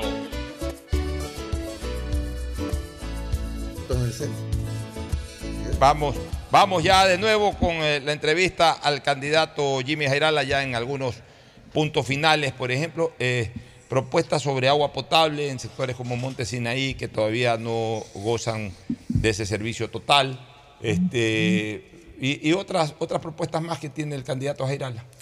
A ver, lo de Monte Sinaí yo lo expresé claramente en el, en el debate, ¿no? la, la alcaldesa se había gastado 20 millones de dólares en trapear baldosas, en trapear aceras, y ponerle agua al 100% de Monte Sinaí cuesta 70 millones. Hubo una discrepancia en la cantidad. no, la discrepancia fue del candidato Dubar, que según él cuesta 50, pero mi fuente resulta que es Interagua. Ahora, si él tiene otra fuente... Pero es que también dice que es Interagua. Bueno, yo no puedo dar muchos detalles, pero la pero fuente ya, pero que en todo fue caso, tu fuente fue Interagua y te dijo 70 millones. ¿Tu fuente fue un soplo o una información no, No, no, no, no, una entrevista que tuve, personal. Y eh, y ahí también encontramos datos como que no es cierto, porque Monte Sinai tiene 9.300 hectáreas, eso es mentira. Monte Sinai son 1.400 y pico hectáreas, de las cuales 280 tienen agua, el resto no tiene agua. Y Monte Sinai paga el agua más cara del Ecuador. en resumen, eh, tu pocho pagas cinco veces menos del, valor del agua que, paga la gente pobre en Monte Sinai. Eso no puede ser. Eso se tiene que remediar y se tiene que remediar con, con el, tendido de las redes de agua potable para que no, que es un proyecto que, por ejemplo, con fondos del Banco Interamericano de Desarrollo, con un empréstito internacional a largo plazo lo puedes hacer. Pero ahora recuerda que Monte Sinaí durante mucho tiempo, hasta hace poco, entiendo, era jurisdicción estatal, es de gobierno central. Es, otra cosa que tiene. Que Hay una zona todavía. Mira, mira, Pocho. La, jurisdicción hay 75 mil casas en Monte Sinaí, de las cuales solo 10 mil tienen escrituras. El resto no tiene escritura. Entre otras cosas porque el municipio no se apura mucho porque tú das una escritura y tienes que empezar a dar servicio. Eh, y, permanece efectivamente esa, esa especie de, pugna, pero, pero muy, muy perfil bajo ya, ¿no? De que esto es tuyo, gobierno, y el gobierno dice, no, eso es tuyo. Pero se queda nomás así como un jueguito de ping-pong nada más. Eso hay que definirlo. ¿Y cómo se define eso? Yo considero que Montesinaí tiene que ser claramente definido como parte de, de Guayaquil. Usted asumiría la totalidad de... Pero es que así tiene que ser. Así tiene que ser. No se puede tener como paria a la gente. ¿cuál, es tu propuesta sobre el tema aeropuerto? A ver, tarde o temprano se va a tener que hacer ese aeropuerto. Hay voces que me dicen, ¿por qué no hacen el aeropuerto eh, en, en Taura? Porque Taura no es Guayaquil. O sea, eso es real, desde el punto de vista de la jurisdicción. A mí me gustaría que el yo creo que el mejor lugar para hacer un aeropuerto es Taura, pero, Taura no es Taura no es Guayaquil, Taura es Cantón Naranjal. Claro, y el fideicomiso que está... Eh, Yaguachi creo que, Creo que, no, no, es, Taura es Naranjal. Eh, pero el fideicomiso que creo que anda por los 380 millones de dólares, qué sé yo, es para construir el aeropuerto de Guayaquil. Entonces no se puede tocar ese fideicomiso, ahí está la plata. En el momento en que se actualicen los estudios y, tengamos que irnos a daular, porque allá está el, terreno, El aeropuerto, comillas, viejo, yo creo que tiene una gran utilidad para tres cosas. Primero, para hacer un, gran parque como la Carolina, que sea un pulmón de la ciudad. Hay espacio, pues son 230 y pico hectáreas, pero falta, falta. Hay espacio para desarrollo inmobiliario y yo creo que en la terminal, que está en perfectas condiciones, hay que adecuarla para un hospital municipal. ¿Por qué? Porque el déficit de camas en Guayaquil en este momento es de más o menos 2.700 camas. Si el gobierno no ha podido o los gobiernos no han podido, la ciudad puede ayudar. ¿Cuál es el problema que tenga dos hospitales en el municipio? Tiene el hospital bicentenario y ¿por qué no podemos hacer un hospital Pero a ver, Jimmy, ahí yo voy a discrepar en algunas cosas. Discrepa.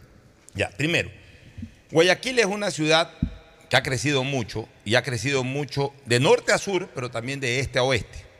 Ya, ¿por qué no tener dos aeropuertos como los tiene, por ejemplo, Buenos Aires, que mantiene su original, el de Aeroparque, pero original hablo de 100 años atrás, pero de hace 50 o 60, construyó otro aeropuerto en las afueras, que es el más grande, que es el de Ezeiza, que se llama Ministro Pistarini, realmente es el nombre del aeropuerto de Ezeiza. Ya, ok. En este sentido, eh, eh, eh, con, las nuevas exigencias para vuelos intercontinentales, todo lo que demanda la necesidad del aeropuerto, de, un aeropuerto moderno, se lo puede hacer en la zona que se elija, que por lo pronto es allá por Daular. Pero se puede mantener el aeropuerto, el aeropuerto José Joaquín de Olmedo, para que sirva a, este sector que es bastante poblado, que es el, de, el del Guayaquil noreste y el de el Gran Guayaquil, que hoy está conectado con Guayaquil y con un sector muy cercano al aeropuerto a través del puente de la Unidad Nacional, la gente que vive en Durán, la gente que vive en La Aurora, la gente que vive en San Borondón, a través de los puentes puede llegar relativamente rápido a ese aeropuerto. Es decir, mantener para el tráfico, por ejemplo, doméstico, no te digo todo el tráfico doméstico, pero una parte. Entonces ahí las aerolíneas elegirán si aterrizan en el, en el viejo aeropuerto, si aterrizan en el nuevo aeropuerto, tanto aerolíneas nacionales como internacionales, por un lado. Y por otro, yo sí estoy totalmente de acuerdo contigo en el tema hospitalario. Nosotros venimos pregonando desde hace mucho tiempo, años, la necesidad de un gran hospital del norte. Pero más que utilizar el área del aeropuerto, el rato que deje de ser aeropuerto. terminal. ya. El terminal. El, terminal terrestre. El terminal, el terminal, aéreo que, está en buenas condiciones. ese que hay que acomodarlo para hospital. yo, yo más bien vengo proponiendo que lo que más hay es hectáreas en la zona de Parques Samanes que no van a ser utilizadas como parque. Como parque han utilizado 10 hectáreas de las como 200 y pica de hectáreas que hay. Ahí se puede hacer, a, mi criterio, y lo he propuesto públicamente, el nuevo, la nueva, la nueva eh, eh, eh, ciudadela universitaria o campus universitario estatal y el gran hospital del norte. Y más bien donde hoy funciona la universidad estatal, ahí una vez que ya la universidad estatal pase a Parques Amanes, pero con un campus universitario espectacular, edificios modernos, canchas deportivas, etcétera, etcétera, el, predio universitario actual convertirlo en el Central Park de Guayaquil, tipo La Carolina, todito lo que es la universidad convertirlo en parque que conecte con el parque lineal de la Carlos Julio Rosemena, con el parque de la ferroviaria y con el parque de Guayaquil o el parque Vaquerizo Moreno. ¿Qué vas, vas a demoler todos los edificios? De no se demuelen, para nada, esos edificios pueden servir para museos, para centro de convenciones, se los reacondiciona eh, para, darles utilidad y, que se convierta en un gran parque de Guayaquil, un parque en donde no solamente la gente vaya a distraerse, sino que tenga también para centro de convenciones, para servicios públicos, etc. Pero si puedes hacer el gran parque en el, en el aeropuerto actual. Pero para, Son 230 hectáreas. Está bien, pero es que yo sostengo de que ese aeropuerto todavía puede seguir siendo funcional indistintamente que haya otro aeropuerto, porque ¿cómo, cómo, cómo ayudas a la gente que vive en el este en el noreste, en el Gran Guayaquil, a coger un viaje, a coger un avión para irse a Quito a las 8 de la mañana, tiene que viajar casi una hora hasta ¿Y ¿Qué es lo que te dice la gente que cree que todavía se tiene que ir al aeropuerto? Dice que no puede funcionar un aeropuerto tan en el corazón de la, de la ciudad. funciona, Jimmy. En otros lados eh, eh, somos. Eh, en Miami, en el aeropuerto está en, Nueva York. En Nueva York, está la Guardia. Tú, tú citaste eh, Argentina, pero, pero Ezeiza es lejos del, del centro. Ya, está bien, pero Aeroparque está en pleno centro. Aeroparque al, al obelisco Tiene hay tres una ocupación marginal. Pero bueno, dejémoslo para una ocupación no tan marginal, pero quizás una ocupación menor a la que tiene hoy. Pero igual, yo creo que ese aeropuerto debe de mantenerse indistintamente que hagan otro aeropuerto. Es mi criterio. Ahora, tú eres el candidato, tú eres el que propone. Yo lo digo simplemente como un aporte. Las vías de acceso al nuevo aeropuerto. A ver, hay un problema. Hay un problema con esa vía porque el estudio de prefactibilidad determina que la vía pasa por debajo de Cerro Blanco con, dos túneles. Yo creo que es un error grave porque hay una biodiversidad extraordinaria ahí. Y lo que, lo que más conviene es hacer un desvío, que yo, yo de, lo, de lo que he conocido del proyecto es hasta más barato. Hacer un desvío de tres kilómetros para no tocar Cerro Blanco. porque tiene que ser un túnel en Cerro Blanco? Ya, ya, nos dejan hasta sin cerros. Entonces, felizmente está en una etapa de, estudio, todavía no es pues un proyecto terminado y perfectamente se puede hacer. Yo eso lo conversé en el Colegio de Arquitectos. Tomándolo por saliendo de la primetral es este... Sí, pero yo, yo, yo estuve en un foro y en ese foro del Colegio de Arquitectos estuvieron, muchos estuvieron de acuerdo en que aunque hay un proyecto que pasa, es carísimo, era mejor hacer un desvío. O sea, a mí lo que me preocupa... Un más largo. Sí. Jimmy, a mí lo que me preocupa es que en el fondo la salida a la vía de la costa no deja de ser un callejón, un callejón amplio, pues un callejón. Tienes por un lado el estero y tienes por otro lado los cerros. Entonces no tienes mucha alternativa y, por eso es que, y, además cada día hay más ciudadelas, más población, etcétera, más tránsito. Ahora, es que hay cosas que deben hacerse en la vía de la costa que no se han hecho. A ver. Primero, acortar los retornos es una barbaridad, los retornos están cada, cada kilómetro. Cuando tú tienes el tránsito como lo tienes así, hay cosas que no son, pues, por supuesto, la solución definitiva, pero aportan. El mismo, los mismos vecinos te dicen, ¿por qué los retornos tan lejos? Acortemos los retornos. Habrá horas en que no hay que tener semáforos en esa vía, porque esa vía tiene, tienen algunos tramos, no muchos, pero tiene semáforos. Eh, ¿Qué más hay que hacer? Eh, hay, que, hay una técnica ahora que, tenemos, que estamos nosotros revisándola bien con, expertos en la materia, que permite construir eh, vías encima del gasoducto. Porque el problema de, la vía de la costa es el gasoducto, que en el tramo Guayaquil-Chongón está en el lado derecho de la vía. Pero ya ahora la tecnología te permite construir sin tocar el gasoducto. Eso hay que analizarlo, porque eso, eso es un factor de descongestionamiento también muy importante. Hay que hacer un distribuidor de, tránsito a la altura del Megamaxi ahí en, la entrada de los olivos. Eso es un relajo. Sí, se ubica, ¿no? En la Avenida del Bombero. Eso es, parte, es parte de las soluciones viales. Hay algunas. Tenemos incluso un proyecto eh, en este sentido que lo discutimos eh, con, la gente de la Vía de la Costa. Y que mira tú qué tristeza ese día, en esa conversación que tuvimos en Puerto Azul, fue, estuvo el señor Rosero, que, al que asesinaron recién, que era, que era también muy, eh, muy interesado y muy empeñado en, acceder a, nuestro plan de trabajo. ¿no? Oye, ¿qué costo tendría un expressway? Pues aquí suena como una cosa imposible. En Miami levantan expressway todos los días. Un, un expressway que arranque en Puerto Azul y que afloje más o menos por el peaje una vez que pasas todas las urbanizaciones, que serán unos 7, 8 kilómetros, 10 kilómetros. ¿Qué, costo tendrá? A ver, yo no sé si no he hecho ese. Pero digo, no, yo sé, porque es casi una locura lo que estoy proponiendo, pues se me ocurre como una salida eh, más factible que hacer túneles y hacer Claro, si un monorriel como el que estamos proponiendo, un tren elevado, cuesta 35 millones el kilómetro, ya tira línea, pues, ¿no? 35 millones el kilómetro. El kilómetro, eso cuesta. ¿Y, tu monorriel, este, eh, cuántos kilómetros no, Bueno, en e, la, primera línea son casi 28 kilómetros. Entonces estamos hablando de, ¿cuánto dice? 35 kilómetros. 35 millones, 35 millones el kilómetro. Estamos hablando de un proyecto que supera los 500 millones de dólares. pero por eso yo digo que va a haber una inyección de por lo menos mil millones de dólares a la economía, porque la idea es, terminamos el primero y vámonos al segundo.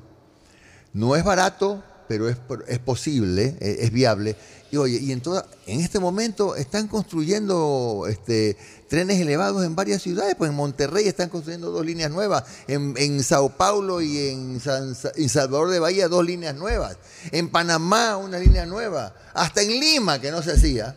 Ya, están, ya está funcionando bien el, el, tren. Lo que pasa también, eh, mira, yo lo puedo decir porque no soy candidato, te, te eximo a ti de hacer comentarios al respecto, pero yo lo voy a decir porque la verdad es que también hay que decir las cosas. Guayaquil es una ciudad muy poblada, pero poco contribuyente. Como es, y, tengo que decirlo con pena, como lo es el Ecuador, es, es un país con una población importante, pero con pocos contribuyentes. Entonces, en temas de impuestos predial, el municipio no recoge más de 30 o 40 millones al año. ¿Por qué? Porque no todo el mundo paga impuesto predial o, el costo del, precio, eh, del, impuesto predial es relativamente mínimo, pero sin embargo se requiere y se necesita y hay que dar los servicios correspondientes, incluso a los que no pagan o pagan un mínimo valor de impuestos prediales. Entonces, eso, también conspira, porque a veces nos queremos comparar con un primer mundo, pero en el primer mundo todo, todo el mundo paga valores importantes, las recaudaciones son altas, entonces el servicio también tiene que ser eh, en ese nivel. ¿no? no deja de ser ese un problema. Te eximo de comentar. No, no, pero sí te puedo comentar algo más pues, que, que, contribuye a que cada vez sean menores las recaudaciones. No sé si te fijaste que este año el presupuesto del municipio ha bajado. Ha bajado porque las recaudaciones bajan también. Cada vez vive menos gente en Guayaquil, pues, Pocho. No te, has, no te has puesto a pensar en eso. Y básicamente gente contribuyente. Claro. ¿A dónde se ha ido la gente contribuyente? Se ha ido al Gran Guayaquil. Y ahora Daule, Daule va a prosperar justamente por la cantidad de guayaquileños que se fueron a vivir a la Aurora. yo alguna vez también hice una propuesta y me saltó todo el mundo en Daule, el sector político de Daule. En algún momento va a llegar la necesidad de que entre esa zona de Salitre y esa zona de Daule se constituyan en, eh, digamos que la Aurora, en una mancomunidad o incluso en un nuevo cantón. No, yo diría una mancomunidad para que trabajen juntos, pero ahora el crecimiento se va para la vía Salitre. Bueno. Eh, ¿Alguna otra cosa adicional que quieras aportar? No, no, no, estoy muy contento con que me hayan dejado desarrollar el tema del tren, que realmente es el que, eh, el que va, sobre todo porque esto va a mover la economía de Guayaquil. Eso para mí es fundamental. Imagínate tú 38 mil puestos de trabajo nada más, solamente con el tren. Eso, eso no es cualquier cosa el tren es un gran proyecto. Bueno, te deseo mucha suerte, Jimmy, como a todos los candidatos, que de paso, más allá de ser candidatos, son amigos personales. Siempre digo, Cintia Viter es una amiga mía de 40 años. Jimmy Jairal es un amigo mío de 40 años. Eh, Aquiles Álvarez es un amigo, obviamente, por su edad y todo, de menor tiempo, pero sí tengo una amistad de unos 12, 13 años con Aquiles y con su padre y con su abuelo, fui muy amigo de siempre. Este, eh, eh, Pedro Pablo Duarte. entrevisté al papá varias, al abuelo, al abuelo. Al abuelo cuando era dirigente de Barcelona y gran gasolinero. Claro. Y en el caso de Pedro Pablo Duarte, también eh, soy amigo menos tiempo con él, pero me, unió una extrema amistad, una entrañable amistad con su padre, Paco Duarte. Un hombre maravilloso realmente en cuanto a su actitud, en cuanto a su lealtad de amigo. La lealtad que tuvo Paco Duarte con León Febres Cordero en poca gente la vi, en los momentos críticos de León y en sus momentos ya, en los momentos post-mortem, posterior a la muerte de León Férez Cordero, Paco Duarte, eh, yo, yo pude observar la calidad de amigo y de, amigo leal que fue Paco Duarte. Entonces, evidentemente, su hijo Pedro Pablo, pues yo también le tengo un muy buen aprecio. Eh, para hablar de los candidatos a la alcaldía, John Garicoa también he tenido menos relación con él, pues un buen hombre, siempre viene acá a hablar de temas de seguridad, a la radio. Eh, de los candidatos a la prefectura, soy muy amigo de Susana González. No tengo una relación de amistad, pero sí de respeto con doña Marcela Guiñaga. Eh, tengo una relación también muy antigua, hemos compartido experiencias políticas con Nicolás Lapenti. Tengo una relación de amistad muy estrecha con Andrés Hushmer, compañero en varias labores profesionales. Tengo también una buena relación de, muchos años con Francesco Tabacchi. Es decir, estamos en medio de una campaña para alcaldía y para prefectura donde están muchos amigos. Y obviamente pues yo les doy el espacio a todos, todos son mis amigos y trato de tampoco no entrar en la menor eh, discrepancia o polémica con ellos, sino permitir que vengan y expongan y que la gente conozca cuáles son sus propuestas. Así que gracias Jimmy por tu presencia, nos estaremos volviendo a ver. Nos vamos a una pausa y retornamos para seguir comentando temas políticos. El siguiente es un espacio publicitario apto para todo público. Con Inmobiliar puedes transformar tus ahorros en una gran inversión. Todos los meses ofertamos un catálogo nacional de lotes, terrenos, casas, departamentos y más. Participa en las subastas públicas de bienes inmuebles y haz realidad todos tus proyectos. Consulta el catálogo y más detalles del proceso llamando a 1-800 Inmobiliar 1-800-466-624 o visita nuestra página web www.inmobiliariapublica.com .es. Inmobiliar. Bienes en venta todos los meses. Autorización número 447. CNE, elecciones 2023. Pedagogía, diseño, medicina, arquitectura, comercio, turismo, nutrición, literatura, computación, psicología, trabajo social, electricidad, agronomía, animación digital. La verdad es que tenemos tantas carreras que ofrecerte que no nos alcanzan en esta cuña. Ven a la Feria de Estudios de la UCSG y descúbrelas todas. Te esperamos este 5 de agosto, de 8 a 17 horas, en la avenida Carlos Julio Arosemena, kilómetro 1 y medio. Tenemos muchas sorpresas y beneficios para ti. Universidad Católica de Santiago de Guayaquil. Nuevas historias, nuevos líderes. Ay, amor, hace demasiado calor. Préndete el aire. Cuando se va la luz, tu vida se detiene. Evita los cortes pagando tu planilla en nuestra app o visitando nuestras oficinas. Con CENEL EP, tu vida sigue. Gobierno del Encuentro. Guillermo Lazo, presidente. Autorización número 598. CNE, elecciones 2023. La alcaldía te informa que todavía estás a tiempo de pagar tus impuestos prediales. Si tienes el pago de impuestos prediales vencidos hasta el 31 de enero de 2022, puedes solicitar la condonación de intereses, multas o recargos. Acércate a la ventanilla universal municipal y recibe toda la información para que condones tus deudas por impuestos prediales. Aprovecha este nuevo año y hazlo ya. El bienestar de la gente se siente. Alcaldía de Guayaquil. Autorización número 1880. CNE, elecciones 2023. 593.es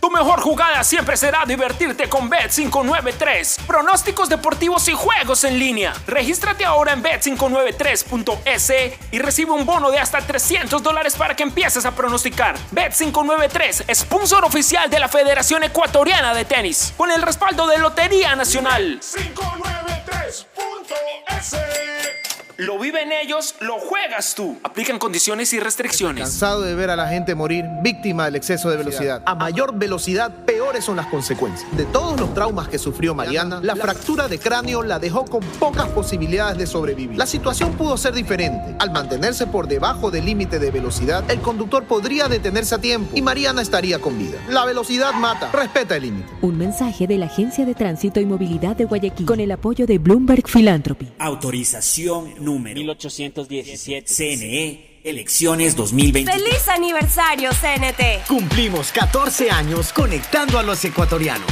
Gracias por impulsarnos y comprometernos a crecer de manera transparente, eficiente, innovadora y socialmente rentable. Nuestro objetivo de llegar a cada rincón del país nos fortalece a diario, brindando la mejor experiencia en servicios y productos de vanguardia. Trabajamos para ser líder en telecomunicaciones, por ustedes y para ustedes.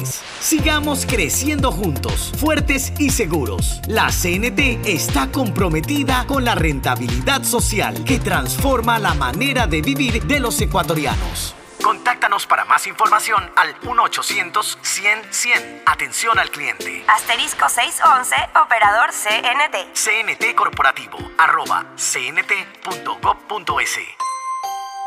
Autorización número 1263. CNE, elecciones 2023. Ecuagen, medicamentos genéricos de calidad y confianza a su alcance. Ecuagen, una oportunidad para la salud y la economía familiar. Consuma genéricos Ecuagen. Informamos a los habitantes de la parroquia Chongón y zonas aledañas que tomen precauciones porque aumentará la entrada y salida de volquetas con material pétreo sobre la avenida Paquilla por el movimiento de tierra de la vía de acceso y construcción del nuevo mercado de Chongón. También comunicamos a los habitantes de Pozorja que se realizan trabajos sobre las vías del barrio Bellavista y existen roturas de calles por instalación del alcantarillado sanitario y aguas lluvias, por lo que recomendamos utilizar vías alternas. Autoridad Aeroportuaria, en coordinación con la Alcaldía de Guayaquil. Autorización número 1131. CNE, Elecciones 2023. Esta Navidad vuelve la campaña más emocionante a Mole el Fortín.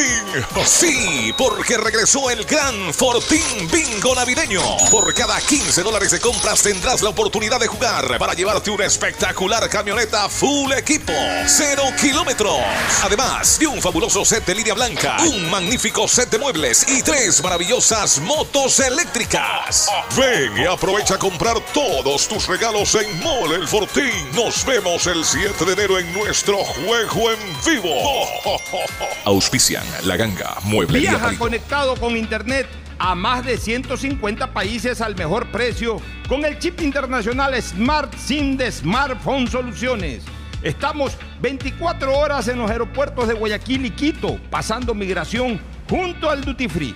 También en Plaza Quil, local 55, en San Borondón, en la avenida principal de Entre Ríos. Lo importante es que cuando viajes estés conectado, sin esperar conectarte un Wi-Fi. Conéctate directamente con tu chip al teléfono celular que quieras llamar a través del WhatsApp o de manera directa. No lo olvides, Smart SIM de Smartphone Soluciones te espera en el aeropuerto con atención 24 horas. Diccionario de la Real Academia de la Electricidad. Lámpara. Adjetivo calificativo. Usuario que hurta energía y equipos eléctricos. Persona que reconecta el servicio por su cuenta luego de un corte por deuda. Cliente que intenta evitar los cortes con coimas. Usuario que es testigo de estos actos y no denuncia. Ser lámpara significa más de lo que crees. Evita que tu vida se detenga por gente lámpara y denuncia al 1 826 3537 o al 911 con CENEL EP, tu vida sigue. Gobierno del Encuentro. Guillermo Lazo, presidente. Autorización número 599. CNE, elecciones 2023.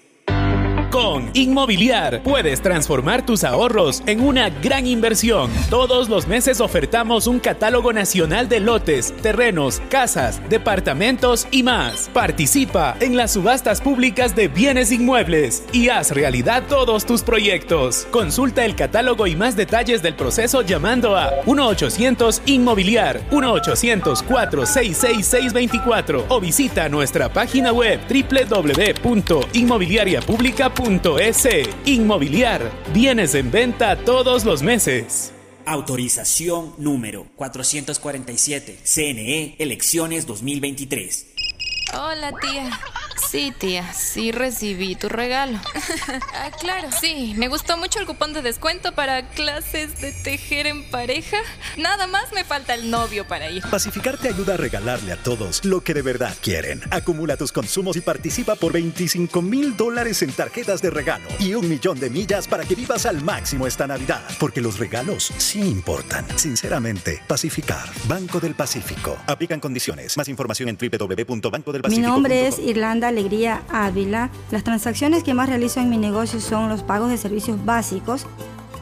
Un banco del barrio no solo es un negocio, es también el lugar donde puedes pagar tu planilla de luz, agua, teléfono e internet, enviar o cobrar giros nacionales y del exterior, o recargas de celular, televisión pagada e internet en pocos minutos y cerca de casa. Banco del barrio, en el corazón de tu barrio. Hay sonidos que es mejor nunca tener que escuchar. Porque cada motor es diferente.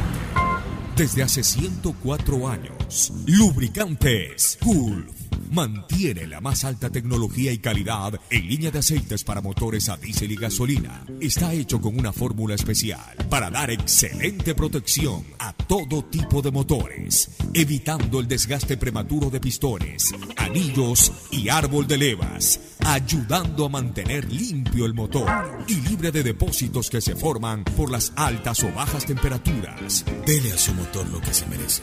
Lubricantes Gulf, la más alta tecnología en lubricación.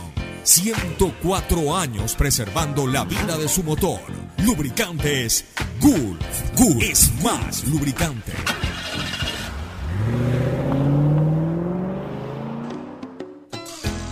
Fin del espacio publicitario. Usted está escuchando un programa de opinión, categoría O, apto para todo público.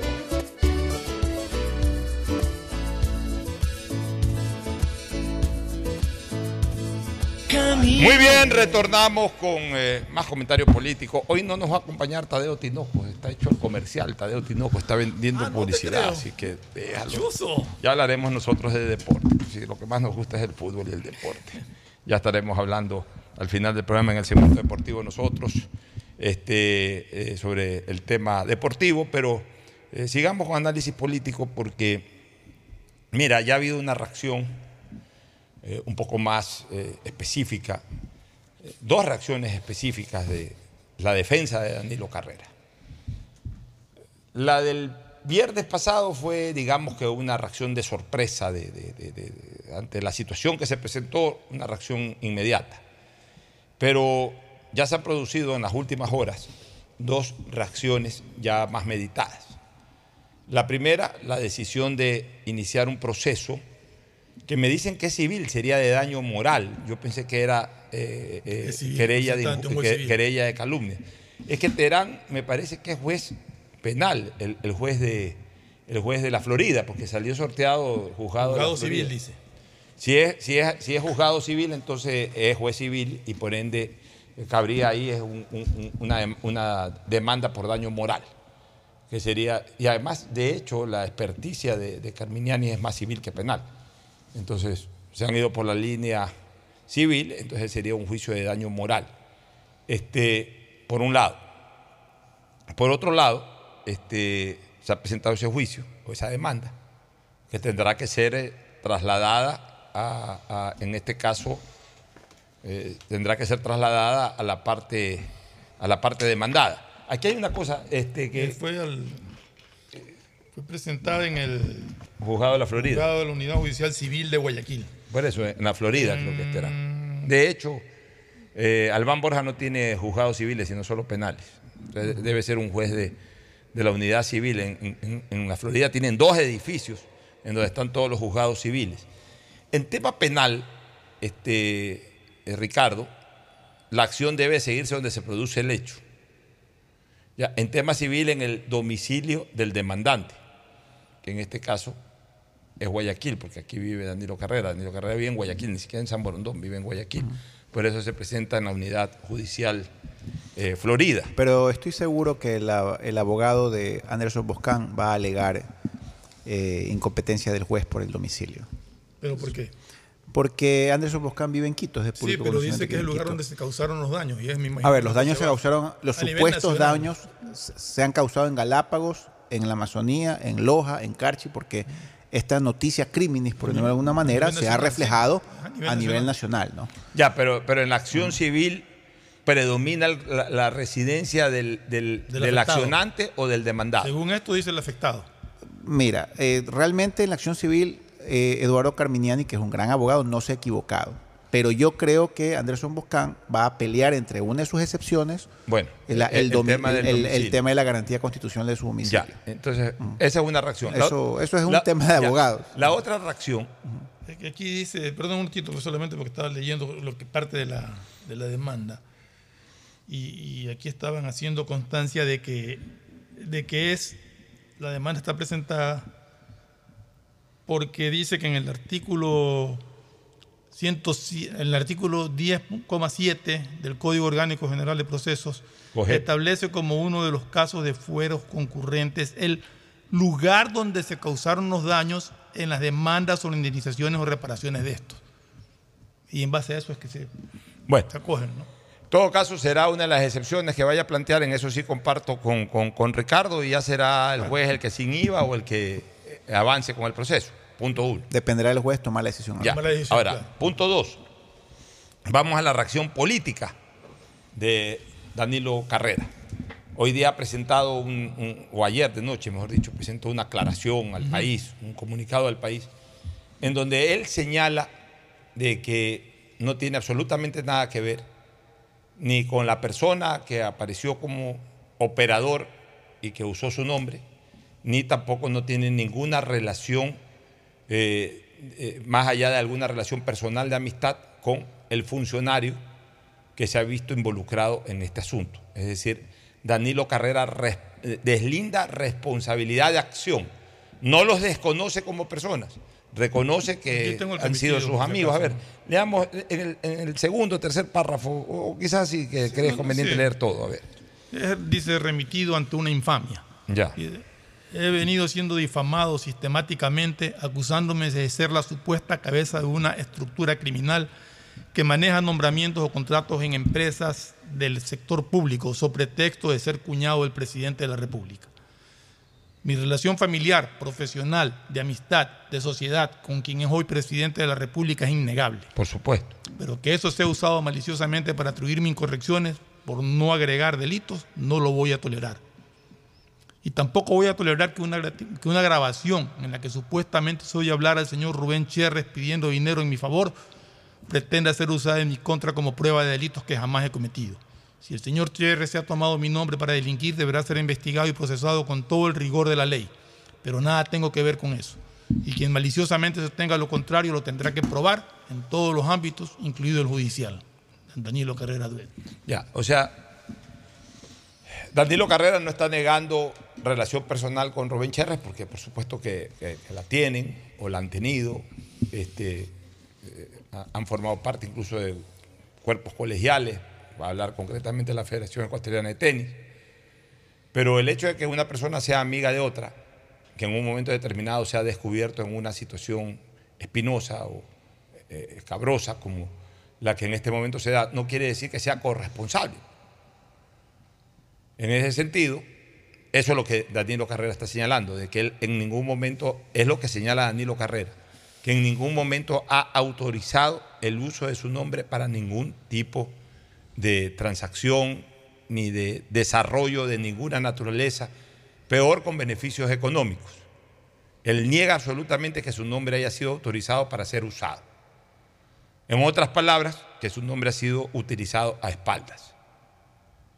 Y bueno, si así es, si así es, evidentemente no es responsable de un delito.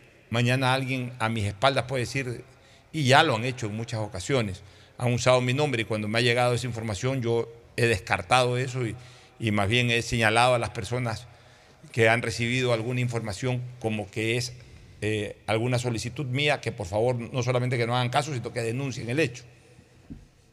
Eh, o sea, el que a uno le usen su nombre o le usen su tarjeta o incluso a veces le falsifiquen la firma, no es responsabilidad de la persona, del titular del nombre o el titular de la firma, sino de quien está haciendo mal uso de ese nombre o mal uso de esa relación o mal uso de esa firma.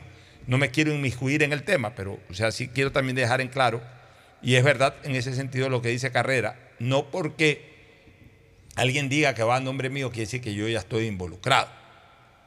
Ahora, este proceso va a seguir el presidente de la República solicitó ayer, en primera instancia, que capturen tanto a, Hernán Luque como a Rubén Cherres. Me pareció una decisión o me pareció un pronunciamiento, eh, un, pronunciamiento no acorde a los procesos legales, porque eh, hasta desatinada yo lo diría en el sentido procesal porque ninguna persona puede, que no sea, en este caso un fiscal o un juez, no pueden y, que no sea en un caso de flagrancia además, no pueden pedirle al policía anda y detén, porque si se produce hecho, e, eso, pues indiscutiblemente es un acto de nulidad. Eh, para eso está la fiscalía. Bueno, después corrigieron eso y ya enviaron una carta a la fiscal para que sea la fiscal la que inicie una investigación e impulse ese tipo de procesos. Pero evidentemente hay en este momento una posición ya clara de Danilo Carrera, desconocer todo acto que se haya hecho, eh, según él, a sus espaldas. Mira, hay un, tema, ya indistintamente de lo que yo tengo como criterio de quién es Danilo Carrera, que sigo sosteniendo que es una persona eh, que ha tenido una conducta intachable a lo largo de su vida, que ha sido una persona que ha generado recursos patrimoniales en buena lid, todo el mundo lo conoce, que ha sido un hombre que ha trabajado en el sistema financiero, que ha trabajado en el ámbito deportivo y que nunca se lo ha manchado de ninguna naturaleza. Más allá de ese criterio que yo tengo de Danilo Carrera, que sin embargo, eh, si mañana pasado demuestran lo contrario, pues yo me tendré que allanar a, las pruebas, a las demostraciones. Hasta hoy no veo algo que verdaderamente pueda hacerme pensar de que yo estoy equivocado en mi criterio sobre Danilo Carrera. No, hasta el momento no veo algo. Si mañana me demuestran documentos y, pruebas irrefutables de que también ha estado involucrado, pues bueno, tendré en ese momento que cambiar de opinión. Pero hasta el día de hoy yo no puedo cambiar de opinión en torno a lo que pienso de Danilo Carrera porque no veo que hay ninguna prueba ni siquiera mínima. Declaraciones de personas que dicen que no son pruebas que me permitan sospechar. Y miren, aunque parezca ya exagerado lo que voy a decir, ni siquiera por los montos. Pues si me dicen mañana que en una transacción se ganó 100 millones de dólares, bueno, digo, ya eh, cualquiera puede caer en la tentación, más allá de los principios de las personas, y yo creo que él es un hombre de principios inquebrantables. Pues si me van a decir de que, de que mandó a pedir 30 mil dólares una persona que tiene un patrimonio muy importante y que se ha cuidado toda la vida de este tipo de cosas, sí me suena como que por ahí se tomaron su nombre. Ya, pero hay un hecho, hay un detalle que a mí me hace creer en carrera, Ricardo y, Fernando. Un detalle que, que me hace pensar bien de carrera. Yo sé positivamente que su sueño era ser presidente del Comité Olímpico Ecuatoriano por segunda vez. Ya lo fue carrera a finales del siglo XX. Y él quería ser presidente del Comité Olímpico Ecuatoriano, a sabiendas también de que ya su, ciclo de vida está, eh, ya, ya es mucho más corto que el de quizás un dirigente más joven, dígase Jorge Delgado, el que sea. Porque ya es un hombre que pasa 80 años. ¿Cuántos años más vivirá Danilo Carrera? 15, 16 años más, menos, un poco menos. Ya, eso solo Dios lo sabe. Entonces él quería cumplir un sueño de, de final de ciclo, hablemos así de retirarse de la dirigencia deportiva siendo presidente del Comité Olímpico. Y para aquello, con el respaldo del Ministerio del Deporte, era presidente del Comité Olímpico. Sí, para ser presidente de un comité olímpico se necesita es conquistar la mayor cantidad de votos de las federaciones ecuatorianas. Y las federaciones ecuatorianas todas quieren estar alineadas con el gobierno de turno, porque reciben recursos, por lo que sea. ¿Qué sucedió? Perdió las elecciones. ¿Y qué se conoció? De que nunca pidió un apoyo formal al gobierno de su cuñado, al ministro de Deporte eh, del gobierno de su cuñado, sino que se la jugó sola. salió a conquistar votos y en esa conquista de votos no pudo conquistar los votos. Y es más, un rumor, un secreto a voces es que más bien el Ministerio del Deporte de alguna manera influyó en sentido contrario, es decir, terminó dándole un empujón a Jorge Delgado ahí, yo no sé por qué, yo no sé a, consecuencia de qué, no me quiero meter a opinar sobre ese tema, pero lo que fue un secreto a voces es que más bien del Ministerio del Deporte no solo que no lo apoyaron, sino que más bien apoyaron a la parte rival. O sea, es una demostración de que este hombre, para un anhelo de vida, como es el haber pretendido ser presidente del Comité Olímpico, no usó la influencia del hermano, no quiso molestar eh, del cuñado, no quiso molestar a su cuñado, no quiso comprometer a su cuñado, y la peleó sola, y la perdió, como la pudo haber ganado, la perdió. Entonces, eso me hace pensar de que Danilo Carrera no ha querido influenciar en nada a propósito de la altísima dignidad que tiene su cuñado, mucho menos para este tipo de cosas. Yo considero que es un hombre honesto, ya lo he dicho, que es un hombre que no está involucrado en este tipo de cosas, pero igual hay una acusación. Y lo que yo sí creo, y, y lo hemos comentado primero en privado y ahora yo no tengo ningún inconveniente en decirlo públicamente, más allá de que Danilo Carrera está demandando a Anderson Boscán a título personal de una persona no vinculada a la función pública. Y por tanto, esta demanda contra Anderson Buscán no se puede considerar que es una demanda del gobierno, ni tampoco una demanda de un funcionario público, sino de una persona privada, de una persona fuera del sector público que se sienta afectada por, un, por informaciones o comentarios que a criterio de esa persona son infundadas más allá de aquello, no podemos tampoco descartar el hecho de que este tema está desgraciadamente involucrado con la cosa pública, con la cosa política, con el poder político. Y que evidentemente le hace daño al gobierno. ¿Y qué es lo que yo creo? Y lo he dicho y no tengo empacho en repetirlo. Yo creo que el primer paso era exactamente lo que en carta ha puesto Danilo Carrera a través de su abogado, no, quizás si él no se quería exponer, que no se exponga, pero a través de su abogado, primero dejar bien en claro desde lo mediático la situación, confrontarlo al acusador, pedirle un espacio que tiene pleno derecho a, ripostar a, la réplica, pedir un espacio ahí, que vaya el abogado defensor, que en este caso es Carminiani, que es un hombre con una muy buena exposición, un hombre eh, con muy buen condumio profesional, un hombre muy académico, pero que también tiene un buen temperamento, un buen discurso jurídico y político. Que vaya su abogado, que lo frentee públicamente, en este caso al, periodista y a su equipo periodístico, que, quede claramente en la retina de la gente que en, efecto no se pudo comprobar cara a cara ninguna prueba en contra de Danilo Carrera y posteriormente, si es que se insistía en el tema de involucrarlo, ahí sí ya entrar un proceso judicial. Me parece que el primer paso no era el proceso judicial, porque entonces ahí también se da pie a que la gente diga, bueno, hay una denuncia de corrupción. El propio gobierno la está reconociendo al eh, eh, tomar cartas en el asunto de solicitar investigaciones, de solicitar incluso hasta la captura de personas involucradas, una privada y otra incluso un funcionario público.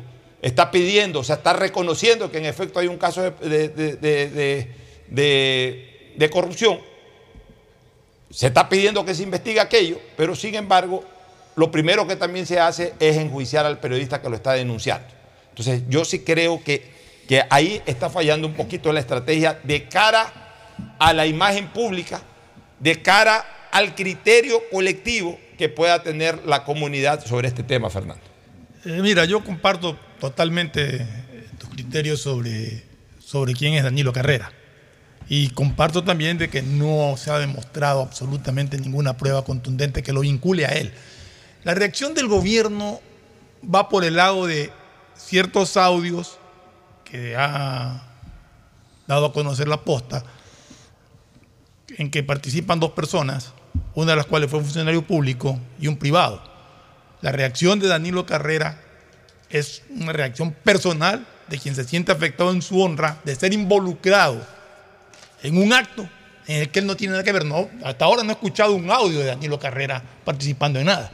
Simple y llanamente, supuestamente, son supuestas conversaciones a través de, audios que, incluso a mi entender, no sé qué pienses tú, están editados en, ciertas partes, en ciertas partes, pero en todo caso, eso ya los peritos sabrán.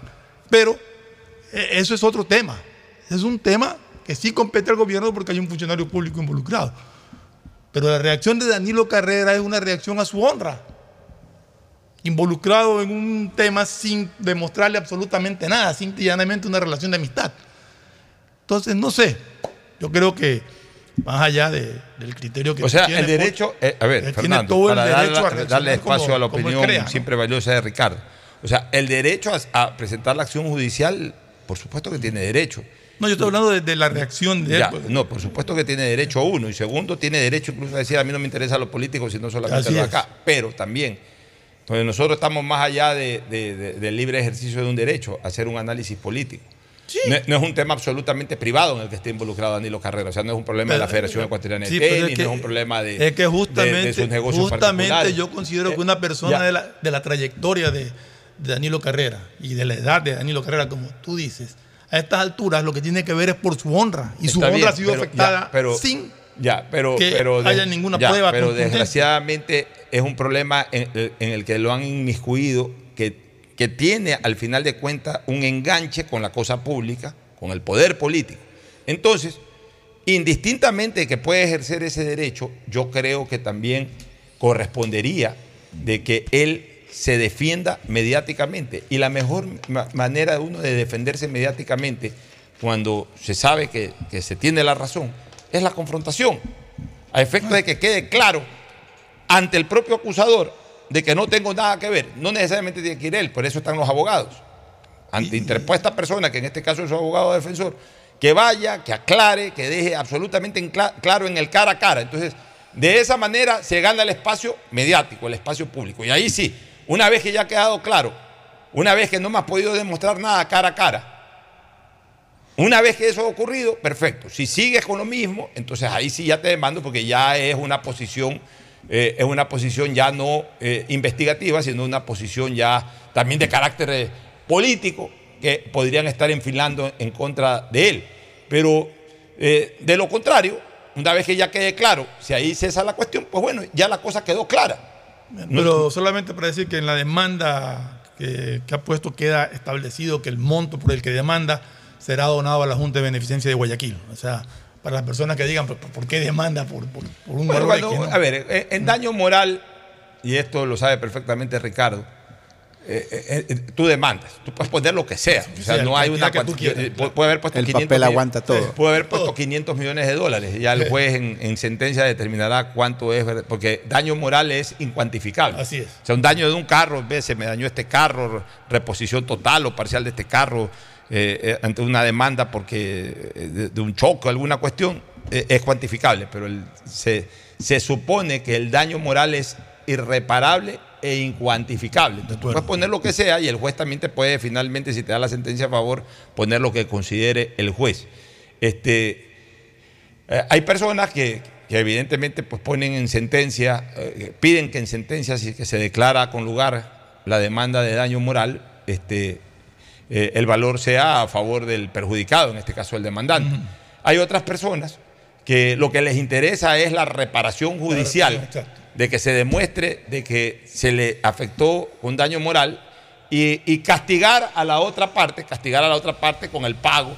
Y pidiendo disculpas pidiendo disculpas, etcétera, etcétera. Y posteriormente, pues incluso ese dinero, para demostrar que no lo hice por dinero, sino para que se repare mi, integridad moral, pues ese dinero que vaya a una obra benéfica, a, Junta de Beneficencia o Solca o lo que sea.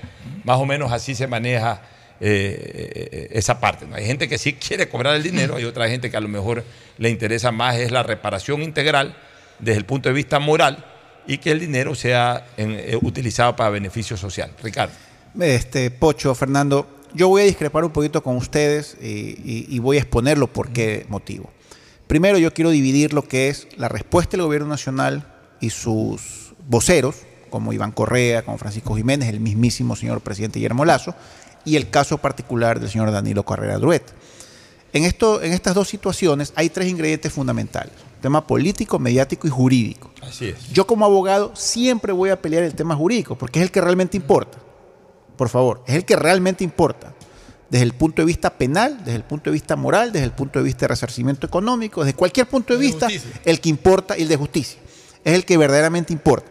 El tema político y mediático, eso es un juego, que puede afectar mucho, pero al final es un juego, a ver quién la tiene más grande, como yo siempre digo.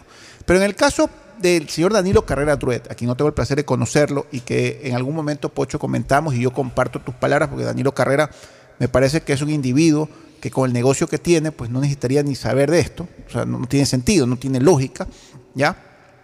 En el caso del señor Danilo Carrera no hay ingrediente político, porque él no es un político, él es un ciudadano que lamentablemente por mala suerte tiene un parentesco muy allegado con el actual presidente de la República y que probablemente, probablemente lo quieren involucrar por justamente esa situación de afinidad muy cercana con el señor presidente Guillermo Lazo, probablemente. ¿Ya? Entonces, en el tema político, el señor Danilo Carrera no tiene absolutamente nada que hacer, porque no es un político. Él no tiene partido político, él no es jefe de bloque, él no tiene absoluto, no tiene puesto público, no es nada. ¿Ya? En el tema mediático, el señor Danilo Carrera, obviamente, siendo esa afinidad tan allegada al señor presidente de la República, es un ingrediente fundamental para afectar al gobierno nacional como tal. Pero el señor Danilo Carrera eh, tiene que entender que desde que el señor presidente Guillermo Lazo estuvo en dos campañas políticas y llegó a ser presidente, lastimosamente esto afecta a toda la familia, ¿ya? Le afectaba a los hermanos del, señor Jaime Roldós, le afectaba a los hermanos del señor León Férez Cordero, le afectaba a todo el mundo porque cuando un personaje de la familia se involucra en política, lamentablemente en la mayoría de las ocasiones salen afectados sus familiares de una u otra forma. ¿ya? Y ahí viene el tema jurídico. Yo creo que el señor Danilo Carrera, sin conocerlo, él debió haber esperado. Él debió haberse mantenido en absoluto silencio. Es más, jamás debió haber hecho un comunicado ni siquiera de don Eduardo Carminiani ni de él tampoco. Porque estamos viendo que el gobierno está cambiando de estrategia pasando un día, dependiendo de cómo evoluciona esta situación. Entonces, si yo hubiera sido Danilo Carrera, si yo hubiera sido Danilo Carrera, yo hubiera guardado absoluto silencio. Hubiera, desde el primer día me hubiera prestado a las investigaciones fiscales y penales, que es lo jurídico, ¿ya? Y hubiera efectuado un procedimiento largo, del tema netamente jurídico con mi abogado Eduardo Carminiani o con, el que le elija, y hubiera esperado que algún día se declare la denuncia maliciosa y temeraria. Y con una denuncia declarada formalmente por la justicia como maliciosa y temeraria, que puede tardar hasta dos años, eh, Fernando Pocho, tú lo sabes, tres años, puede ser una locura, ¿ya?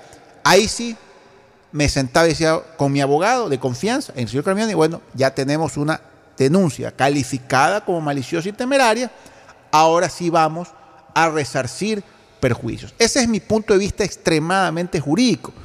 Entonces, yo, yo entiendo que el señor Danilo Carrera en este momento debe estar muy afectado, muy cabreado, muy, muy resentido, muy dolido, debe estar avergonzado, fastidiado, debe, o sea, él que jamás en su vida está involucrado en este tipo de situaciones y que simplemente ha servido al deporte como un hobby, una pasión, el tenis, el Comité Olímpico Internacional, y que se ha dedicado exclusivamente a su negocio, a hacerlo crecer, que es digno de resaltar, porque mucha gente bota el negocio a la basura, lo destruye en el camino, pero sin embargo él ha luchado durante décadas para hacer lo que es ahora pues, el Banco Guayaquil. Eh, yo creo que él se ha impacientado mucho, creo que ha dado un paso muy, muy, muy demasiado rápido. Yo, en ese sentido, Ricardo, perdón que te... Claro, por eso digo, yo discrepo con ustedes. Está bien. ¿ya? porque porque para pronunciarse Danilo Carrera, él tiene que ver qué hace el gobierno. No, podemos desligar lo que hace el gobierno del señor Danilo Carrera, porque lamentablemente hay un, hay un parentesco afín extremadamente estrecho en donde Danilo Carrera, como ciudadano y como compatriota, como ser humano, debería esperar a ver cómo reacciona primero el gobierno. A ver, déjame eh, consolidar un poco más la discrepancia muy respetuosa, por cierto. A ver, Carrera es un personaje privado. El gobierno, obviamente, pues es una cosa pública. Es que son dos cosas totalmente diferentes. Son dos cosas distintas, ya. Carrera es un hombre que no es desconocido en la ciudad. Es un hombre que goza de un prestigio, eh, de una reputación adquirida a lo largo de muchas décadas de trabajo, de actividad deportiva, de actividad profesional, de actividad social incluso. Es miembro de la Junta de Beneficencia. O sea, él tiene hasta el último día de su vida que cuidar mucho su imagen porque tiene una imagen pública. Una cosa es alguien que, se ve afectado en una imagen, eh, eh, en, su, reputación, pero que no tiene que cuidar una imagen pública, igual tiene que defender su apellido, su buen nombre y, puede acceder a, un proceso judicial inmediatamente, porque es verdad, a mí no me conoce la colectividad, pero tampoco voy a permitir que fulano me, me ensucie públicamente, no, yo lo demando. Acá en el caso de Carrera, de Danilo Carrera Duret, es un hombre que tiene una imagen pública muy buena, que jamás se ha visto en este tipo de cosas. Entonces, él sí tiene que defender mediáticamente. Él sí tiene que decirle a la gente, no es que hay mucha gente que lo conoce y dice, ¿qué pasó con Danilo? Entonces él tiene que decir, no, conmigo no ha pasado nada, esto es una calumnia por esto, ta, ta, ta, ta. Tiene que defender su imagen mediática. Ya, uno. Dos, sí, lo que tú dices es correcto, esperar que se dé el proceso, la investigación, que después se la declare maliciosa y temeraria, pero mientras todo eso transcurre, que no es de un día para otro, sino que puede tomar meses, años incluso, su buen nombre está en, discusión, en duda, punto uno. Segundo, también es un hombre ya, digamos, usando una palabra correcta, más que adulto mayor, ya es un hombre que entró a, una edad de ancianidad, es decir, es un hombre que pasa 80 años. No se puede dar el lujo de después de 4 o 5 años va a quedar reivindicado mi nombre. Hay que ver si es que también Dios le permite ya después de los 80 años, cualquier persona en cualquier momento puede, puede perecer. Entonces, él tiene que defender su nombre apenas es manchado. Yo creo que, que, hace bien en, por ejemplo, ese comunicado ayer, que para mí incluso debió haber sido presentado el día viernes. Yo lo que creo es de que a través de un buen abogado, y indiscutiblemente se ha buscado uno de los grandes abogados, que es Eduardo Carminiani, o cualquier otro abogado que él hubiese considerado para estos efectos, él tenía que defender su imagen desde el punto de vista mediático y de imagen pública, defenderla. Y siendo un hombre que no teme nada, porque no tienen cómo comprobarle nada, porque no porque a lo mejor no haya pruebas, sino porque yo creo que él no ha hecho nada. Confrontar, confrontar cara a cara, la mejor manera de salvaguardar acusaciones, de demostrar que las acusaciones son e, e, e, equivocadas, es haciendo la confrontación con quien te acusa. Y a partir de ahí en este momento, cuando no me has podido comprobar nada, cesa, por favor, tus eh, comentarios negativos a mi imagen. Y si no cesas, ahí sí, al día siguiente ya viene la acción penal, o la acción civil. Una vez que he demostrado y que ya también quedaría ante la opinión pública, no ante los enemigos, no ante los adversarios, porque eso van, de ahí se van a agarrar para insultarlo hasta el último día de su vida. Pero para la gente que ha quedado eh, en un estado de estupefacción por esta situación, de que, puchica, nosotros tenemos esta imagen y ahora se nos está presentando esta otra imagen, ok, ante esa gente se aclara la situación, esa gente va a decir o va a reconocer, no, es verdad lo que dice Danilo, Danilo sigue siendo un hombre intachable. Entonces ahí sí, ya si me sigues acusando, entonces ya no es porque verdaderamente estás haciendo un trabajo de investigación, sino que estás usando mi nombre para perjudicar políticamente al gobierno de mi cuñado. Y ahí sí voy con todo. Esa sería mi posición si yo fuera Danilo Carrera Duret. Pero yo respeto obviamente porque él, si algo tiene derecho, como persona no involucrada en el sector público, y yo soy de lo que sostengo que hasta en el sector público, si un funcionario es manchado de una manera injusta, después de defenderse en lo mediático también tiene derecho a, seguir una acción judicial. Por eso que yo nunca compartí ese exceso de protección que se le da a la libertad de expresión. Y siempre he dicho, eh, siempre he dicho, sobre todo en programas años atrás, en esto de los saludos y todo que yo siempre hago, yo en algún momento decía que una cosa es la libertad de expresión y otra cosa es el libertinaje de expresión. La libertad de expresión es todo lo que tú quieras decir hasta que afectes cualquier derecho ajeno. En el momento en que afectes un derecho ajeno, en ese instante ya dejas de actuar con libertad y pasas a, a actuar de una manera libertina. Y en ese sentido, como yo siempre he dicho eso, lo puedo reiterar ahora.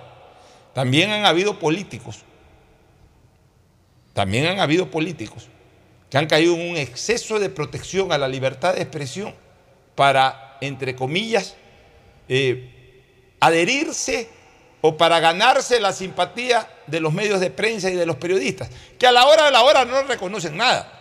A la hora de la hora, si tú eres en ese momento poder político, así los hayas defendido en el pasado, si mañana te pueden atacar y sacar la, sacar la madre, te la sacan. Entonces, por eso es que uno no tiene que, proteger cosas de manera extrema. Uno tiene que proteger las cosas hasta donde deban de protegerse. Le gusta a quien le guste o le disgusta a quien le disguste. Mira, yo creo que hemos hecho el análisis respectivo. La suerte está echada. Danilo Carrera ha presentado esta demanda y ahora le toca pues a, Anderson Buscán presentar las pruebas de lo que él ha aseverado. Así es, bueno, nos vamos a una última recomendación y retornamos un ratito con temas deportivos. Auspician este programa. Aceites y lubricantes Gulf, el aceite de mayor tecnología en el mercado. Acaricia el motor de tu vehículo para que funcione como un verdadero Fórmula 1 con aceites y lubricantes Gulf. Si te gusta el tenis, ahora llegó la oportunidad de vivir tu pasión en cualquier lugar con Bet593. Regístrate en bet593.es y recibe un bono de hasta 300 dólares. Sí, un bono de hasta 300 dólares para que pronostiques resultados cuando quieras. Bet593.es, sponsor oficial de la Federación Ecuatoriana de Tenis y tiene el respaldo de Lotería Nacional. Aplican condiciones y restricciones. Con Inmobiliar puedes transformar tus ahorros en una gran inversión. Todos los meses ofertamos un catálogo de casas, terrenos, departamentos y más. Participa en las subastas públicas de bienes inmuebles y haz realidad todos tus proyectos. Más información en www.inmobiliar.gov.es. Esta Navidad la mejor jugada es tener un nuevo Smart TV. En Claro lo encuentras al 50% de descuento. Cuando requieras medicamentos, solicita a la farmacia de tu barrio que sean genéricos de calidad. Y estos tienen que ser de Cuajén. Son de calidad y al alcance de tu bolsillo, al alcance de la economía familiar. Pedagogía, diseño, arquitectura, economía, medicina, comercio, turismo, nutrición, literatura, computación, psicología, trabajo social, electricidad, agronomía, animación digital. Son tantas las carreras que te ofrece la Universidad Católica Santiago de Guayaquil que no alcanzan a señalarse todas. Universidad Católica Santiago de Guayaquil siempre tiene sorpresas y beneficios para ti. Nuevas historias, nuevos líderes. CNT no deja de sorprendernos. Gracias al convenio logrado con Oracle, la marca mundialmente reconocida de innovación tecnológica, CNT cuenta con la mejor plataforma para la gestión de datos y aplicaciones. ¿Y esto qué significa? Muy sencillo pues esta tecnología trae soluciones vanguardistas, seguridad y eficiencia en la administración de información de las empresas. ¿Y esto cómo beneficia a los usuarios? Es que esta nube tecnológica te va a permitir manejar la información de tu negocio optimizando tiempos de respuesta eficiencia en costos sin invertir en servidores ni licencias, seguridad en el acceso, máximo rendimiento al contar con equipos especializados, crecimiento en recursos y alta disponibilidad de información. Por esto y más, CNT y Oracle son el aliado ideal para el desarrollo de tu negocio o empresa. Contáctanos para más atención 1-800-100-100, atención al cliente, asterisco 611, operador CNT, CNT corporativo arroba cnt.gov.es. La CNT está comprometida con la rentabilidad social que transforma la manera de vivir de los ecuatorianos. La alcaldía te informa que todavía estás a tiempo de pagar tus impuestos prediales. Si tienes el pago de impuestos prediales vencidos hasta el 31 de enero de 2022, puedes solicitar la condonación de intereses, multas o recargos. Acércate a la ventanilla universal municipal y recibe toda la información para que condones tus deudas por impuestos prediales. Aprovecha este nuevo año y hazlo ya. El bienestar de la gente se siente. Alcaldía de Guayaquil. Autorización número 1880. CNE, elecciones 2023. Viaja conectado con Internet a más de 150 países al mejor precio con el chip internacional Smart SIM de Smartphone Soluciones. Estamos 24 horas en los aeropuertos de Guayaquil y Quito, pasando migración junto al Duty Free. También en Plaza Quil, local 55, en San Borondón, en la avenida principal de Entre Ríos. Lo importante es que cuando viajes estés conectado, sin esperar conectarte un Wi-Fi. Conéctate directamente con tu chip al teléfono celular que quieras llamar a través del WhatsApp o de manera directa. No lo olvides, Smart SIM de Smartphone Soluciones te espera en el aeropuerto con atención 24 horas al día. Esta Navidad puedes tener tu nuevo Smart TV con el 50% de descuento. Compra en Claro un LG de 70 pulgadas o un Samsung de 55 pulgadas y págalo hasta en 36 cuotas. Ay, amor, hace demasiado calor. Préndete el aire. Cuando se va la luz, tu vida se detiene. Evita los cortes pagando tu planilla en nuestra app o visitando nuestras oficinas. Con CENEL EP, tu vida sigue. Gobierno del Encuentro. Guillermo Lazo, presidente. Autorización número 598. CNE, elecciones 2023. Mi nombre es Silvia Jimena Mesa Ibarra. El Banco del Barrio tiene muchos servicios.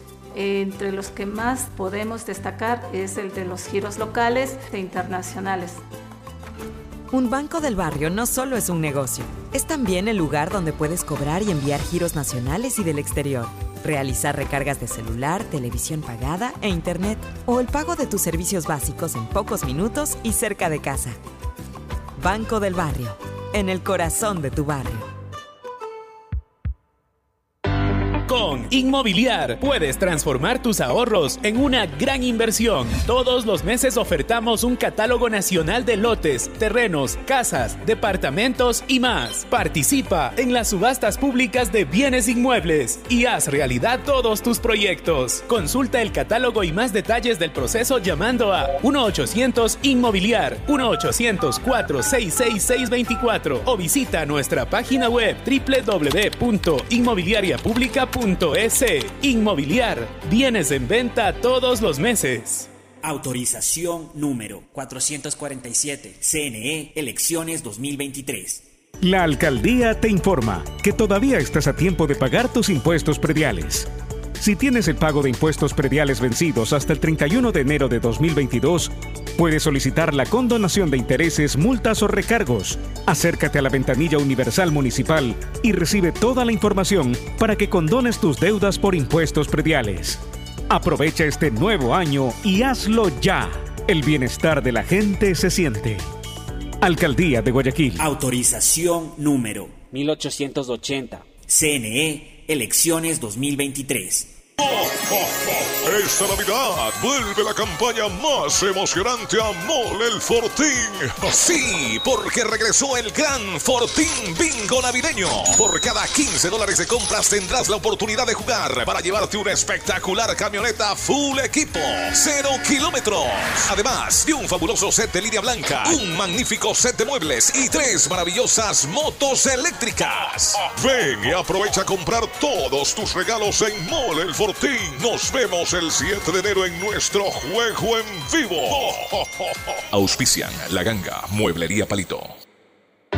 Con Inmobiliar puedes transformar tus ahorros en una gran inversión. Todos los meses ofertamos un catálogo nacional de lotes, terrenos, casas, departamentos y más. Participa en las subastas públicas de bienes inmuebles y haz realidad todos tus proyectos. Consulta el catálogo y más detalles del proceso llamando a 1-800 Inmobiliar 1-800-466-624 o visita nuestra página web www.inmobiliariapublica.com .es Inmobiliar. Bienes en venta todos los meses.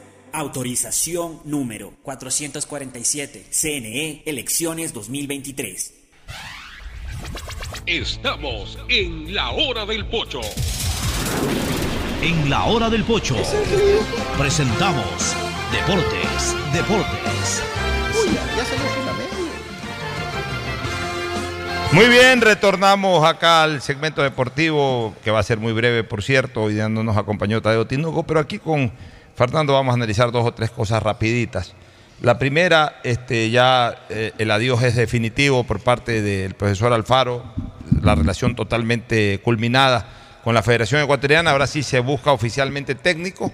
El que indicaba hacerlo, los perfiles daban para aquello, el profesor Miguel Ángel Ramírez, ya fue contratado por un equipo de segunda categoría en, España. Por el Girón. Por el Girón. Se va a dirigir segunda categoría de España.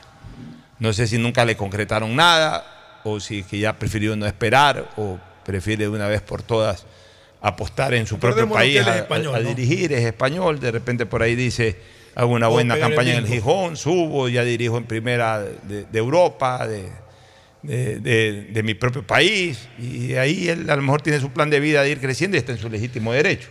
Ya, este, en todo caso quedan, queda la vacante y ya suenan, siguen sonando y se suman nuevos nombres. Sigue sonando lo de Almada, sigue sonando lo de Ricardo Gareca, pero ayer se ha sumado un nombre con alguna fuerza, que es la de Sebastián Becasese, que fue asistente técnico de San Paoli durante eh, varias, varias experiencias.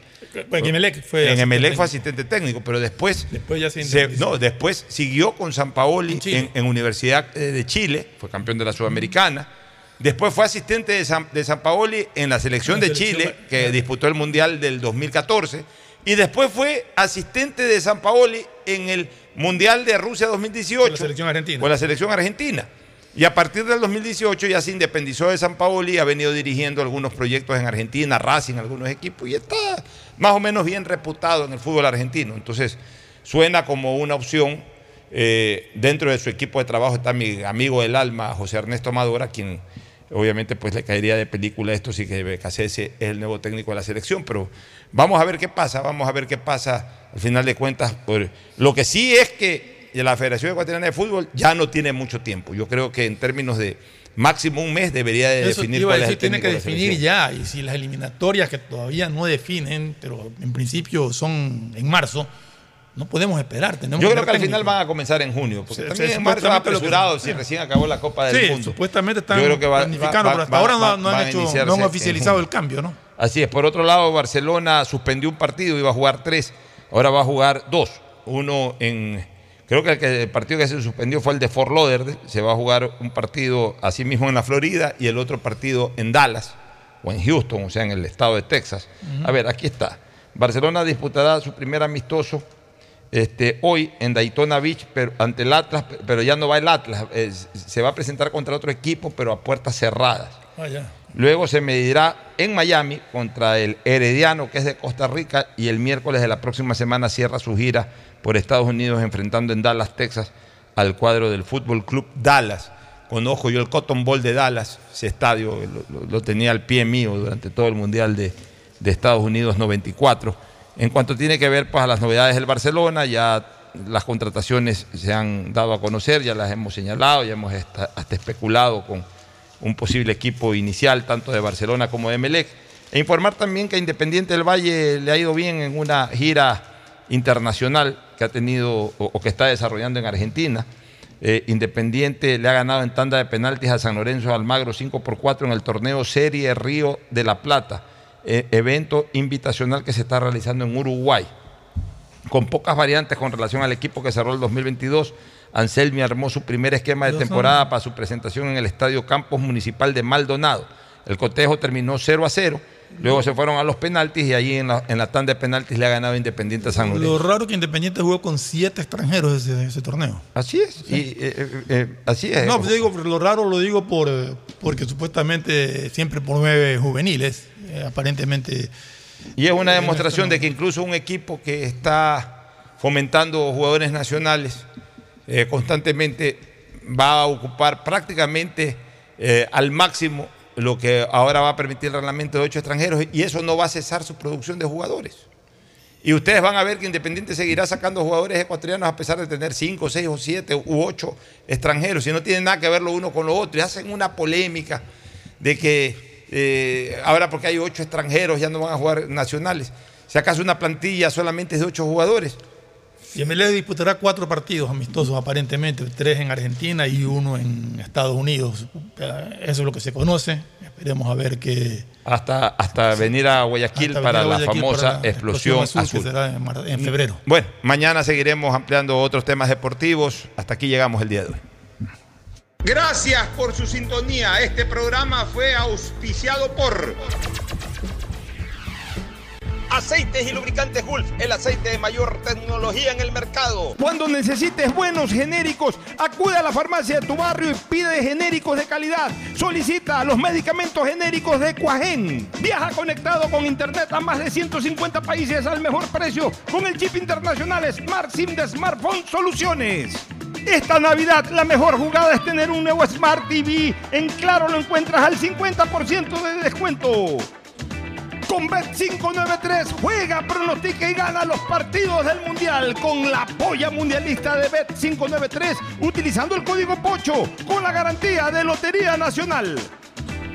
Mole el Fortín y el regreso del Gran Fortín Bingo navideño. Vuelve la campaña de Navidad más emocionante a Mole el Fortín. Por cada 15 dólares de compra tendrás la oportunidad de jugar y llevarte una camioneta full equipo 0 kilómetros. Además, fabulosos sets de líneas blancas, muebles y hasta tres motos eléctricas. Mole el Fortín, el lugar para comprar tus regalos navideños. Universidad Católica Santiago de Guayaquil tiene tantas carreras que ofrecerte que es difícil señalarlas todas. Siempre tiene sorpresas y beneficios para ti. Universidad Católica Santiago de Guayaquil. Nuevas historias, nuevos líderes. Con Inmobiliar puedes transformar tus ahorros en una gran inversión. Todos los meses ofertamos un catálogo de casas, terrenos, departamentos y más. Participa en las subastas públicas de bienes inmuebles y haz realidad todos tus proyectos. Más información en www.inmobiliar.gov.es.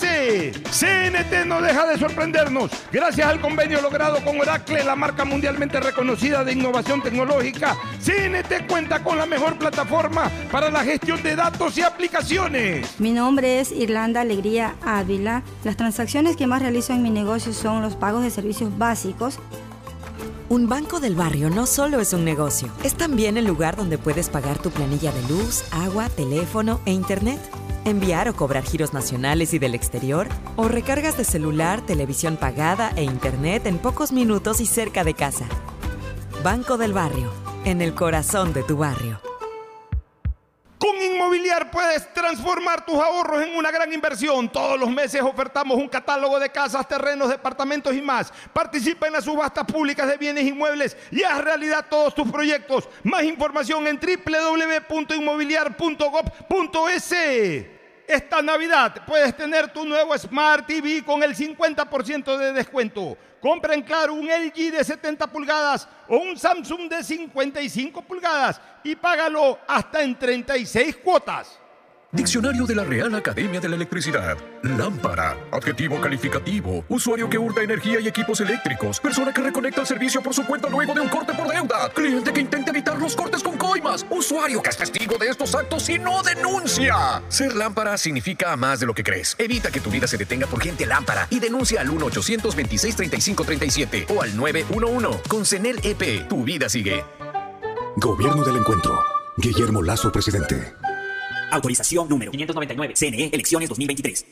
Esta Navidad con Pacificar puedes elegir el regalo perfecto. Acumula consumos desde 150 dólares y participa por 25 mil dólares en tarjetas de regalo. Además, tus diferidos participan por un millón de millas.